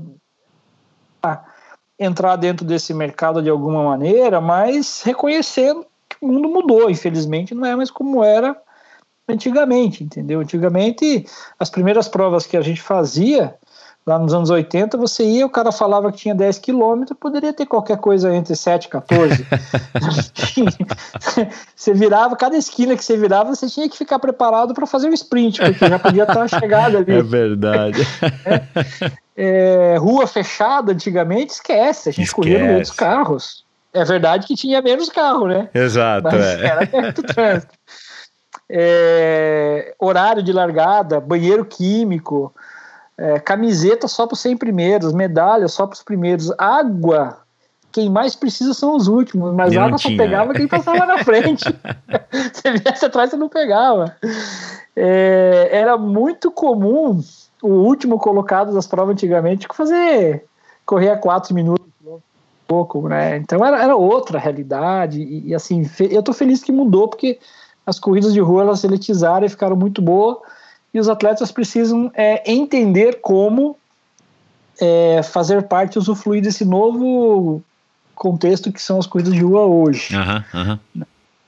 É, agora, falando do, da, da, garotada que está se revelando, que poderia estar se revelando tal e que não está acontecendo. Bom, eu, eu, acho que aí o que faz falta para a gente no nosso país, por ser um país tão grande, é, na minha cabeça eu penso que seja assim era uma sistemática um pouco diferenciada de como identificar talentos, trabalhar esses talentos e levar eles para o alto rendimento. Então, isso não existe absolutamente nada. Né? É, é, o universo do esporte é gigante e eu vou falar da corrida do atletismo aqui no estado de São Paulo. No estado de São Paulo, que nós estamos, vamos dizer assim, uma das mais densas do país, mais desenvolvidos, onde teoricamente as coisas deveriam ser melhores, né? Não quer dizer que sejam, deveriam ser. Então, é, eu estou aqui em Taubaté, no Vale do Paraíba, é uma região entre São Paulo e Rio de Janeiro. É, para o meu lado oeste eu tenho a Serra da Mantiqueira, para o leste eu tenho a Serra do Mar, então entre duas serras aqui chama Vale, passa um rio aqui, então aqui é o Vale do Rio Paraíba. Aqui tem uma cidade aqui perto, chama São Luís do Paraitinga, tem um carnaval muito famoso, tal, a estrada que desce para o litoral. Eu costumo falar brincando o nome dessa cidade, falar, olha, se surgisse um garoto em São Luís do Paraitinga que tivesse uma capacidade cardiorrespiratória espetacular, anormal, esse é uma medalha de ouro que a gente vai perder porque ninguém descobriu. É, e, é um exemplo que poderia ser em qualquer outro lugar em do qualquer país. lugar do Brasil. Exatamente. Então, o Brasil, pelas características dessa da ocupação que nós fizemos aqui, né, de pessoas de diversos países do mundo, diversas origens, a gente tem condições aqui de ter um pouquinho de tudo e um pouquinho de tudo bom, né? Mas precisa ter um sistema, precisa sistematizar, precisa fazer umas engrenagens. Então, eu, é, para resumir a história, eu acho que a gente deveria ter competições regionais e micro-região, competições rápidas só para criança, simplificar isso e eu faço uma competição dessa por ano, por isso que eu estou falando, onde a molecada vem, sábado de manhã, correu, ah, foi embora, acabou, vivenciou a competição. Coisa que não existe mais nas corridas de rua hoje, por razões econômicas, financeiras, de logística. É muito difícil uma corrida de rua hoje colocar corrida para criança. Então, eu faço ainda um, um, torneio de meio fundo e fundo. Agora, esse ano não vai poder fazer, o ano que vem. Talvez até o final do ano dê para fazer para outras regiões de São Paulo. Então é um torneio de meio fundo e fundo para crianças, para elas vivenciar a competição. Dessa competição, é, eu faço aqui porque eu já pensei em patrocinar alguma equipe, em ajudar é, alguma equipe, intervir um pouco mais, mas eu, eu, eu fiz um, uma, um raio-x da situação e o diagnóstico que eu tenho é que é, existem treinadores, aqui tem vários projetos de treinadores com criançada tal, que eu apoio todos eles, alguns eu até ajudo com outras coisas mais, Porém, o que falta para esse pessoal é onde levar a criança para competir, porque a criança não vai ficar a vida inteira treinando ali sem ter um lugar para competir, não. ela quer competir. Exatamente. Então, hoje, aqui em Pindamonhangaba, por exemplo, eu tenho um, um, amigo meu que foi meu atleta, o Robinho, ele tem uma equipe que chama RK Runners, e ele tem um projeto que chama que é Corredores de Rua de Pindamonhangaba, e ele treina uma criançada lá, Aqui em Taubaté também tem o professor João Carlos na prefeitura, também treina uma criançada. Aqui em Tremembé, quando o pessoal vai para Campos do Jordão, passa num bairro é, é, bastante carente, ali chama Maracaibo, ali também tem um professor, o Sandrão, que tem uma criançada ali. E esse pessoal vai levar essa criançada para competir aonde? Né? Se, se você for é, Federação Paulista de Atletismo, é, você tem que federar um clube, você tem que pegar um, um ônibus, ter autorização do pai, ter alimentação, levar para São Paulo. Aí você leva o garoto lá para São Paulo, que daqui, para quem não sabe, dá mais ou menos umas duas horas de ônibus, vai, uma hora e meia de carro. Aí a criança vai lá, vai correr dois, três minutos e acabou, né? É. Então é muito difícil, é muito caro para fazer. Então a gente, é, fazendo uma competição aqui, regional, tá fácil, porque eles saem no sábado de manhã de casa, muitas vezes os próprios pais levam, tira um pouco da responsabilidade do professor que já está se expondo ainda, pegar a criançada e levar, né? Ele, tem mais isso ainda. É. E, e, e, ali as, as, criançadas têm essa experiência de vivenciar uma competição, de correr na pista, com arbitragem, com número de peito, a, a, tem o pódio, a premiação, até para o custo ser mais viável, a premiação é só para os primeiros, então não é um modelo de festival, Festival, para quem não sabe, todo mundo ganha medalha. Exato, quem é. sabe um dia, quem sabe um dia eu chegue nisso, é porque é o custo mesmo. Então o custo fica muito barato de fazer isso, é muito barato. Uhum. E, e, e, eu estou gostando muito desse projeto. E o que, que seria o ideal? Seria o ideal num futuro a gente ter uma espécie de associação aqui, alguma coisa assim, em que essas crianças, os melhores daqui, aí sim, os melhores, aí sim vão a São Paulo para um torneio aonde os melhores lá da região de Ribeirão Preto também vêm, os melhores lá da região de Santos também vêm, e aí você faz como se fosse uma final ali, vai onde os melhores vão competir, aí você você mantém essa coisa. Então é, é, faz muito falta isso, sabe? Uma organização é muito caro hoje. Se você é, vai querer treinar uma criança, para você levar ela para, por incrível que pareça, custa caro, né? Tem, tem um, uma série de, de, de dificuldades no caminho aí que dificultam. É, e infelizmente, então, eu acho que para revelar essa molecada toda, né? Se lá em Santo Antônio do Sudoeste hoje surgisse um outro Emerson, ele teria bastante dificuldade, realmente. Teria bastante dificuldade porque é ele precisaria ter muita motivação, precisa ter muita força interior para superar tudo, né? Como um dia eu tive, não é impossível que ele tenha, mas realmente é muito difícil sair de tudo isso. E aí tem um outro problema que eu, que eu ia falar, acabei mudando de, de assunto, que é uma outra causa que na verdade é até uma coisa boa hoje, que é assim, um garoto quando chega ali por volta dos 16, 17 anos, morava mais com os meus pais, quando eu tinha essa idade. Mas com 16, 17 anos, é muito natural na nossa sociedade, pelo menos na minha cultura é assim, que o meu filho já começa a ter um envolvimento profissional de trabalho. Uhum. O, o Enzo, meu filho mais velho, ele já vai comigo para os eventos, final de semana, já acorda três horas da manhã de domingo. Quem faz cronometragem é duas e meia, três horas da manhã domingo, tá acordando para ir para o evento. Ele tá nessa pegada. E chega segunda-feira, acorda cinco e meia para ir para a escola. É, hoje, um pai, imagina um pai que é leigo, se ele tem um filho em casa de 17, 18 anos e fala: Olha, pai, meu negócio é estudar, comer e treinar. eu não vou trabalhar. Tá, mas vai treinar o quê? Não, vou treinar corrida. Mas que você ganha com corrida? Bom, hoje eu não tô ganhando nada, mas um dia eu vou ganhar. Poxa, é muito difícil. Muito difícil. Então, é muito difícil, né? Então, é... por outro lado, se o outro tiver com 16, 17 anos, ele digamos que ele arruma uma namoradinha, ele quer levar essa namoradinha para tomar um, um açaí. Se ele for atleta, ele tem que correr muito já para ganhar um salário mínimo correndo hoje em dia. Né? Aham. É- é- as linhas de patrocínio de investimentos são muito escassas. Então ele tem que ser um baita de um atleta para ganhar um salário mínimo hoje com 16, 17 anos. Então ele não vai ter dinheiro. Mas assim, se ele decidir com 17, 18 anos que ele vai entregar pizza de bicicleta, ele já ganha alguma grana. É. Né? E o que é pior, que em algumas comunidades mais suscetíveis, às vezes ele vai ganhar esse dinheiro fazendo coisa que não deve, que está mais fácil. Daí que vem a minha sugestão, que todo esse dinheiro que existe aí para incentivo de esporte de rendimento seja destinado para bolsas, como foi lá atrás no Frutos da Terra, quando eu comecei. Pega a garotadinha aí de 15 anos que se destacou um pouquinho, vamos dar um auxílio para essa molecada se manter no esporte.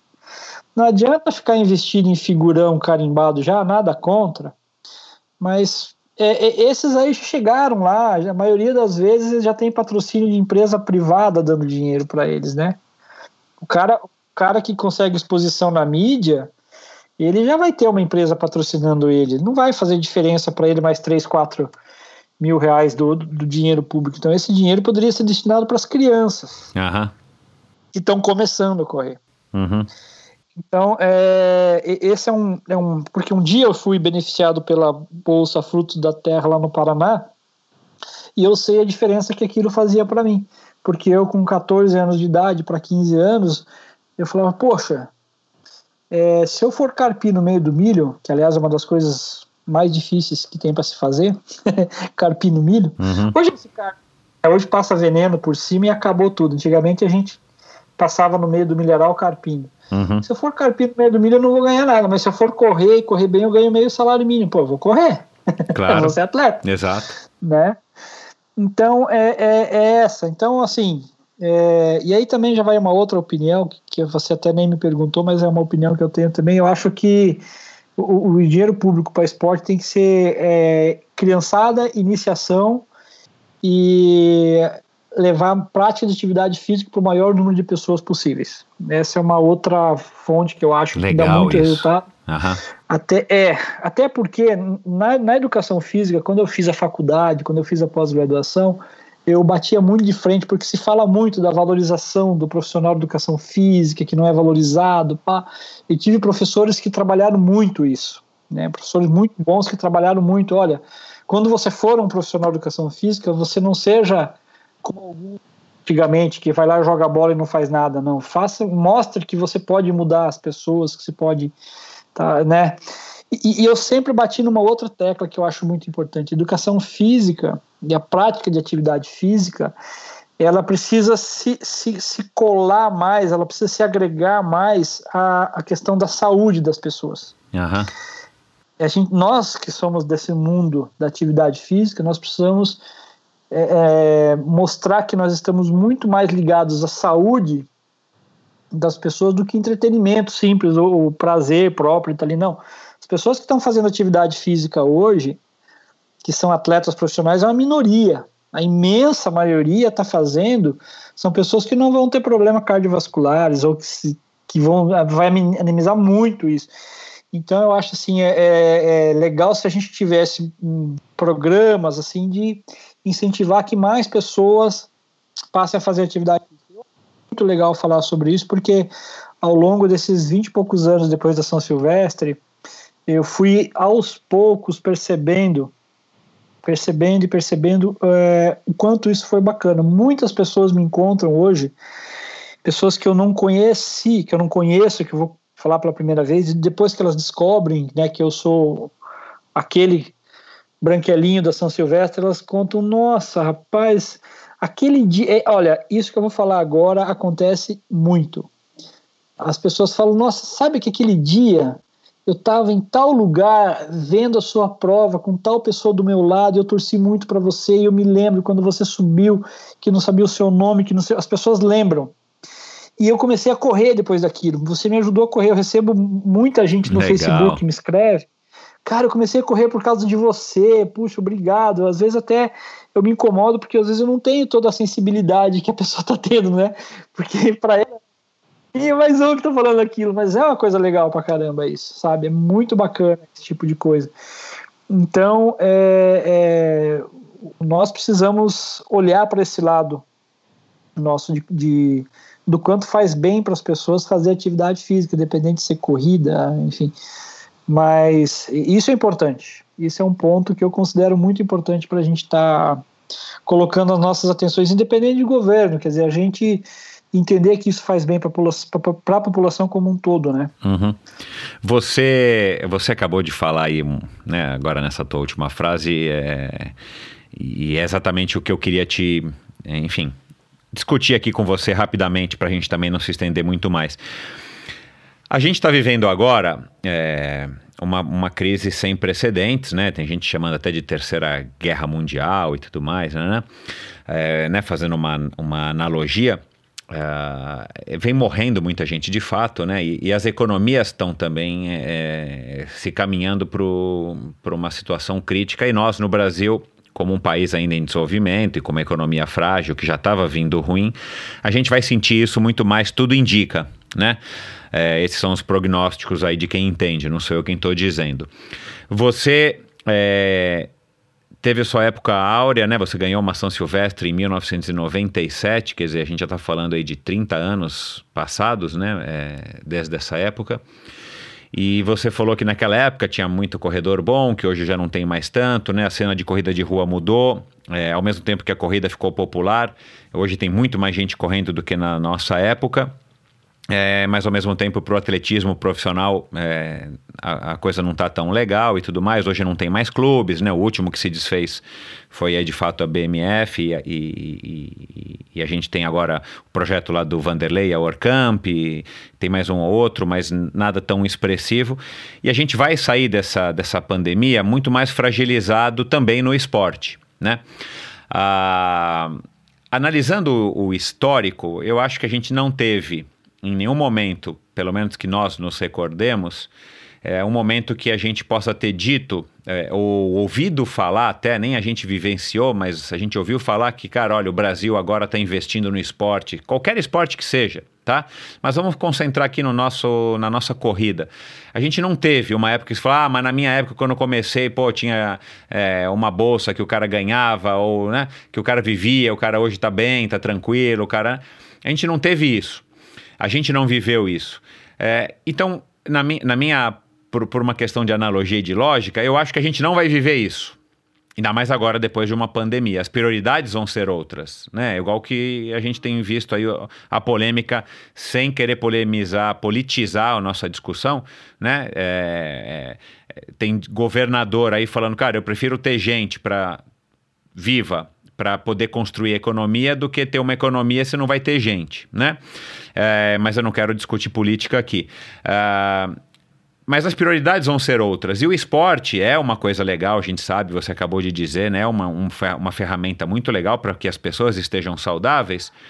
Mas primeiro a gente precisa ter pessoas. A gente precisa ter pessoas na escola para que elas possam é, é, fazer educação física ou pedir dispensa de educação física. Então a gente precisa de comida, a gente precisa de educação, a gente precisa de uma série de outras coisas antes do esporte.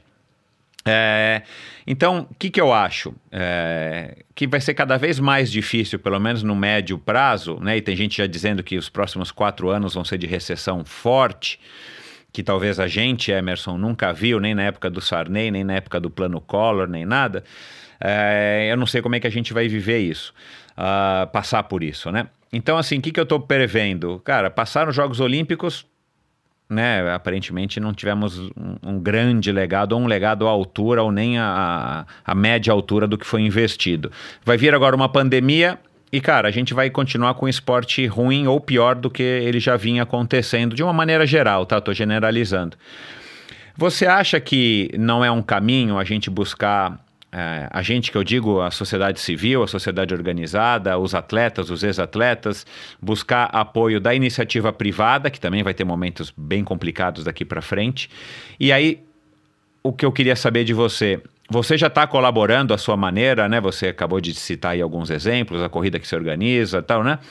Ah, mas você não acha que, de uma maneira geral, os atletas e os ex-atletas, principalmente, que agora, claro, tem mais tempo porque não tem que treinar tanto, deveriam investir mais no nosso esporte, aí cada um na sua modalidade, né? Um ex-remador, é, de alguma maneira, colaborar com o remo, um ex-corredor, de alguma maneira, colaborar ativamente com a corrida e por aí vai? Como uma forma da gente estar tá tornando o nosso esporte é, melhor a cada dia, já que do governo a gente não está vendo isso? Não, sem dúvida nenhuma. Todos têm que colaborar. É, todo mundo está é, aí, é, todos que fazem parte do esporte, eu acho que tem que se envolver. E, uns têm mais é, jeito para isso, outros menos. Enfim, é, concordo plenamente com você plenamente. Da parte de vista do governo, eu, eu que eu penso assim, eu acho que a, a, vai escassear ainda mais os recursos para o esporte. O esporte já perdeu, não sei dizer se perdeu muito, mas perdeu um pouquinho de espaço quando deixou de ter o ministério, né? Hoje não existe mais o Ministério do Esporte, mas é, é, nós já não, não, temos mais o Ministério do Esporte hoje, né? É, mas, olha, eu acho que maneira, esses, esses recursos públicos, eu acho que sendo cada vez mais escassos, eu até vou repetir aqui, eu acho que eles deveriam ser direcionados para onde estão as prioridades, eh, obviamente. E na minha visão, a prioridade do esporte, é, para se tratando de dinheiro público, está em duas áreas. É a criançada, a formação, até porque a formação de crianças para o esporte ela não visa só revelar atletas, mas ela é uma baita de uma ferramenta de transformação social ali em comunidades é, é, carentes, onde você pode ter muitos projetos, onde as crianças elas se envolvem com o esporte e, e isso faz com que elas se mantenham numa determinada linha, elas a, se apaixonem pelo esporte. A figura do professor ali é importantíssima, é, é uma coisa fantástica, com uma capacidade de um professor que está ali coordenando uma aula, disciplina de esporte que a molecada gosta, como, a, como ele tem uma capacidade de influenciar essa criançada. Isso é uma coisa impressionante, quem já vivenciou sabe como é que é. Então esse é, é um ponto, e outro ponto é o esporte para a população de uma forma geral como uma, uma ferramenta, um meio para se melhorar a saúde pública de uma forma geral que eu acho que isso é um ponto que até então é pouco explorado, né? A gente fala de esporte, as marcas esportivas é, é, oferecem os seus gadgets, vamos dizer assim, né? vão vender relógio, vão vender tênis, vão vender roupa, é legal isso, site aquilo, inscrição, o kit, a viagem, é, é, até mesmo turismo esportivo, né? O viagem para fazer uma maratona e tal. É. Mas para a sociedade, de uma forma geral, se você olhar de fora do negócio, o grande ganho está nessa massa que vai fazer atividade física. Né? Isso é, é, é, eu acho que é o retorno. Eu, é, hoje em dia não confio mais em, em, tudo que eu vejo aí nas mídias, mas não tenho informação correta, mas me parece que a quantidade de pessoas que estão tá morrendo por problema é, cardíacos, cardiovascular, é muito grande e isso tem muitas doenças que podem ser evitadas com a prática regular de atividade física. Então, estimular Concordo. isso é. É, é para mim é fundamental. Em relação aos que os atletas podem fazer, a gente vê uma, é, algumas ações, né? Eu faço algumas coisas, eu tenho essas competições de meio fundo e fundo. É, eu tenho uma instituição que faz essas ações, é uma, é uma, uma instituição jurídica que faz isso. A gente tem projetos que nós conseguimos fazer através da lei de incentivo que nos ajudam a fazer um circuito é, onde as pessoas podem participar de eventos que são altamente produzidos, elas estão participando de um evento ali que não, não deixa a desejar absolutamente nada. Grandes do Brasil a um custo mínimo de 20 reais a inscrição.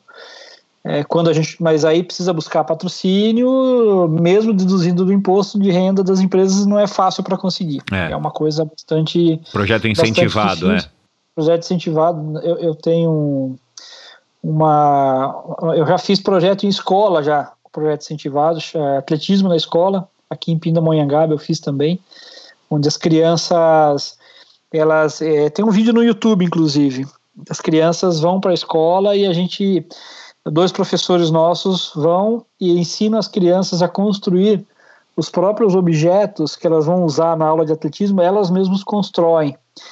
É, então, por exemplo, o, ficar em um exemplo aqui só, né? O, o, no atletismo tem o lançamento do martelo. É um, é um implemento bem perigoso, porque é uma bola de ferro presa num cabo que o cara gira aquele negócio e lança longe. Então, dardo também é super perigoso para aprender. Então, lá na escola, o que, que a criança faz? Ela pega um saquinho de plástico, enche de areia, faz uma bola com fita, coloca dentro de uma daquelas, sabe aquelas sacolas grandes que tem nessas lojas de departamento? Sim, sim. Coloca lá, coloca lá no Ah, fundo legal. aquela bola, enrola, faz um cabo e a alça e ela brinca de girar e arremessar aquilo. Quer dizer, se bater na parede da escola não É, não estraga a acontece parede. nada. É, o dardo, por exemplo, ele é fabricado com tubo de papelão, de papel alumínio que ele leva de casa. E tem vários outros que são feitos assim. Então, a, a- criança ela cria um- uma certa relação dela com o objeto que ela mesma construiu e faz a iniciação ali. A gente teve esse projeto, eu tenho esse projeto hoje aprovado, mas eu não consigo captar. Você tem uma ideia como é difícil, porque às vezes as empresas querem patrocinar o projeto que elas querem também. Mas a gente tem esse projeto hoje aprovado. É, já aqui a nível regional, eu ajudo algumas provas, organizo um evento aqui chamado Atypical Run. Nós já fizemos esse ano, vai para a terceira edição. O primeiro ano é, nós compramos cadeira de roda, ah, foi comprado oito cadeiras de rodas. O ano passado nós ajudamos uma instituição de combate ao câncer. E esse ano a gente está vendo se vai fazer essa corrida virtual para ajudar. A, tem uma menina com câncer aí que provavelmente a gente vai ajudar. É, aí já são coisas que eu faço eu, Emerson mesmo, e eu não tenho braço para fazer muita coisa. Então, é, eu ajudo outras corridas. Por exemplo, no último domingo do ano tem uma meia maratona na cidade de Passa Quatro, aqui no sul de Minas. Essa corrida, a, a cidade, as pessoas da cidade se mobilizam e fazem essa corrida e a toda a arrecadação vai para a PAI. Então, é, já é o segundo ano que eu fui lá agora e fiz toda a cronometragem, portal, tudo de cortesia para ajudar a PAI de lá também. Então, são formas que a gente tem. é, A PAI, na verdade, não está desenvolvendo esporte, como você falou, mas de uma certa maneira é uma forma que a gente tem de retribuir um pouco para a sociedade aí.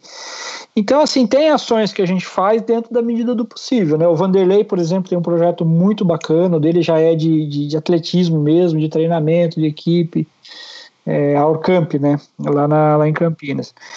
E, e tem outros projetos, tem outras ex-atletas que também tem, a Paula tem, o Guga Kirten tem também, tem alguns que estão fazendo por aí também. Mas, enfim, é uma mobilização que a gente vai fazendo o que pode, né? Dentro das nossas possibilidades, né? É, a grande dificuldade é, é patrocínio e a captação, né? Essa é a grande dificuldade disso tudo. Emerson, para encerrar aqui, é, que história é essa de, de motociclista viajante, mototerapia? De onde que surgiu isso? Não, é. Eu. Me deu uns cinco minutos pra moto. Não, brincadeira, eu, eu, amo, eu gosto de moto. Hoje eu tô sem moto, mas eu. É uma coisa que eu, que eu gosto de, de ter. Eu gosto muito de estrada, né? Eu gosto muito de viajar, assim. Se você me convidar para ficar cinco horas dentro de uma sala, eu, dependendo da atividade, até ficaria trabalhando alguma coisa, mas se você falar, ah, você precisa pegar, fazer uma viagem aqui de 12 horas, que é o 15 horas, que é o que eu gasto para ir até a casa dos meus pais, eu prefiro a estrada, eu gosto muito de estrada. Então eu fiz duas viagens aí, a terceira está no projeto ainda, mas agora também vai atrasar um pouco. Eu fui para o Atacama, a primeira Que viagem legal, meu. depois é pra cama, que é uma viagem bem tranquila assim para você fazer de moto, dá para ir de carro também. Uhum. Essa viagem ela deu, ela demorou acho que 12 dias, não é tão tão complicado assim. E a outra viagem eu fui para o Ushuaia.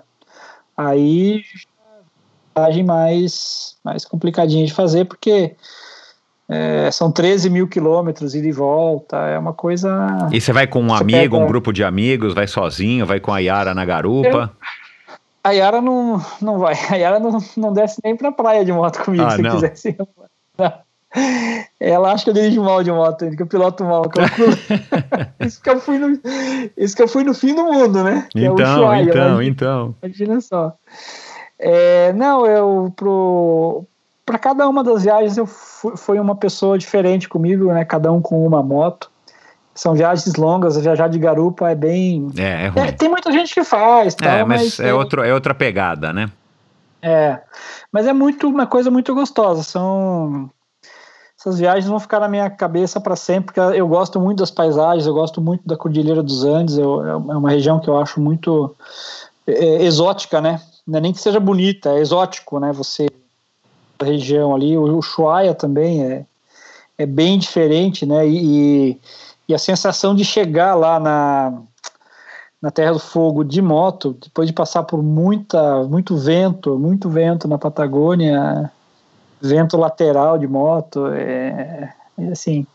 O Ushuaia, ele, ele, ele, não. A viagem em si, pela, pela, pelo caminho que eu fiz pela, pela Rota 3, que é a Ruta 3 né, da Argentina, aqui pela mais ou menos margeando o oceano, a estrada não é tão bonita quanto a Ruta 40, que é a, que, a estrada que vai pela margeando a cordilheira. Então o Ushuaia é muito pelo desafio de você conseguir fazer um negócio desse, porque realmente é é, é punk. Não, e é longe, e né? A gente tem a impressão quando chega em Ushuaia, eu fui, mas fui de avião, é que você tá realmente no final do mundo, porque demora para você chegar lá. Imagina o de moto, né, cara? É longe, né? Literalmente é longe. ah, foi uns 10 dias para chegar lá de moto. Que legal, cara, que legal. É, mas é legal. É, eu agora tá no projeto Machu Picchu. Que top, cara, que top. Fica para uma, fica para uma outra conversa, mas depois eu vou te contar das duas viagens que eu fiz pela Namíbia, Botsuana e, e, Opa, e pela tá Zâmbia de moto, só que eu fui sozinho. É, viagens bem legais, eu adoro viajar de moto, também não viajo como eu adoraria viajar mas é uma coisa que por isso que eu me interessei pela, pela, sua, pela sua história aqui. Obrigado por ter, por ter contato contado. É, Emerson, muito obrigado por esse bate-papo. Quem quiser te contratar, quem quiser conhecer um pouquinho mais, passa aí agora, faça a sua propaganda, o Emerson é, é, propagandista, o Emerson ah, figura Emerson pública. Emerson Underline Zerben tá no Instagram, Emerson Zerben tá no Facebook e, e, por aí vocês me acham. Já aí. já vai começar o projeto de palestras, é, para quem quiser? Então, eu, eu tenho conversado com algumas pessoas e tem bastante história interessante para contar e provavelmente a gente vai formatar isso é, numa palestra. E outra coisa que eu vou, eu devo fazer agora na pandemia, eu vou ter tempo para fazer isso, mas eu não gosto de começar projetos e não garantir que eu vá continuar depois, claro, né? Claro, mas é. É, eu devo pegar algumas provas que a gente tem aí no Facebook, nos vídeos, e provavelmente eu vou, vou republicar essas provas comentando a ah, minha perspectiva de como aconteceu. Legal demais, cara. Legal demais. É. Pô, essa é, ideia é bacana. Cross, exemplo, claro, claro, cross. claro. Pô, super legal. E, e, e, já te dou uma dica, cara. A hora que você for gravar isso, já transforma em podcast, cara. Lança também podcast, porque, embora não tenha imagem, né? Às vezes a pessoa tá justamente querendo fazer alguma outra coisa e ela pode ouvir você narrando aí uma prova. Mas que legal, cara. Bacana essas iniciativas. Quando você é, é, transformá-las em realidade, seja uma, seja outra, as duas ou, ou as outras cara, pode me avisar que eu te ajudo aí a divulgar e eventualmente a gente volta assim para bater um papo para você contar suas novas empreitadas. Tá joia. Muito obrigado. Eu que agradeço pelo convite. Estou à disposição aí. Um forte abraço a todos. Legal, Emerson. Obrigado, cara. Um abração para você. Desculpa ter te enrolado tanto tempo aí, né, com as perguntas aí. Não, cara, fica tranquilo. Se tivesse sido uma conversa ruim, eu ia ficar bravo, mas como foi uma conversa excelente, eu te perdoo. Fica tranquilo. que bom. Obrigado, viu? Valeu, cara. Um abração. À disposição. Um abraço. E é isso, pessoal. Mais um bate-papo interessantíssimo, uma figura lendária do nosso atletismo, um cara aí bacana, com muitas opiniões, como vocês puderam é, perceber nesse bate-papo é, longo, mas muito, muito produtivo, enfim, com bastante informações, um cara bacanérrimo. E ao longo desse episódio a gente falou, é, eu citei aí o Brett Sutton, do treinador aí de triatlon australiano, o melhor treinador é, considerado hoje o melhor treinador do mundo. Então já recebi ele aqui num, num, episódio muito bacana, mais recente, em duas versões originais é, em, inglês original e em português, então dá uma ouvida lá se você tem interesse em, em conhecer como é que está é, a vanguarda do triatlon é, mundial em termos da visão de um treinador. É, do Paulo Guerra, claro, que fez essa participação especial aqui, um amigão meu. O N. Augusto, do PFC, que, que foi uma das minhas fontes aí de pesquisa para esse bate-papo aqui com o Emerson. Eles fizeram também um podcast lá atrás, em 2017, muito legal. E mais recentemente também o Daniel Chaves, no último episódio de 2019. Então vai lá, dá uma ouvida, dá um alô pro Emerson, diz para ele que vocês conheceram melhor a história dele, ou que você o conheceu aqui através do Endorfina. É, deem um alô nas redes sociais dele, eu vou colocar é, o link para a conta dele no Instagram no post do episódio de hoje, lá no meu site, Endorfina BR. E claro, deem um alô aí para mim para dizer quem que vocês querem ouvir, quem, quais são os atletas, né, os corredores que vocês querem ouvir. Eu já tenho alguns aí agendados, mas vamos lá, é, façam suge suas sugestões e me digam o que, que vocês acharam aí desse bate-papo muito legal com Emerson e Zerben. Falou?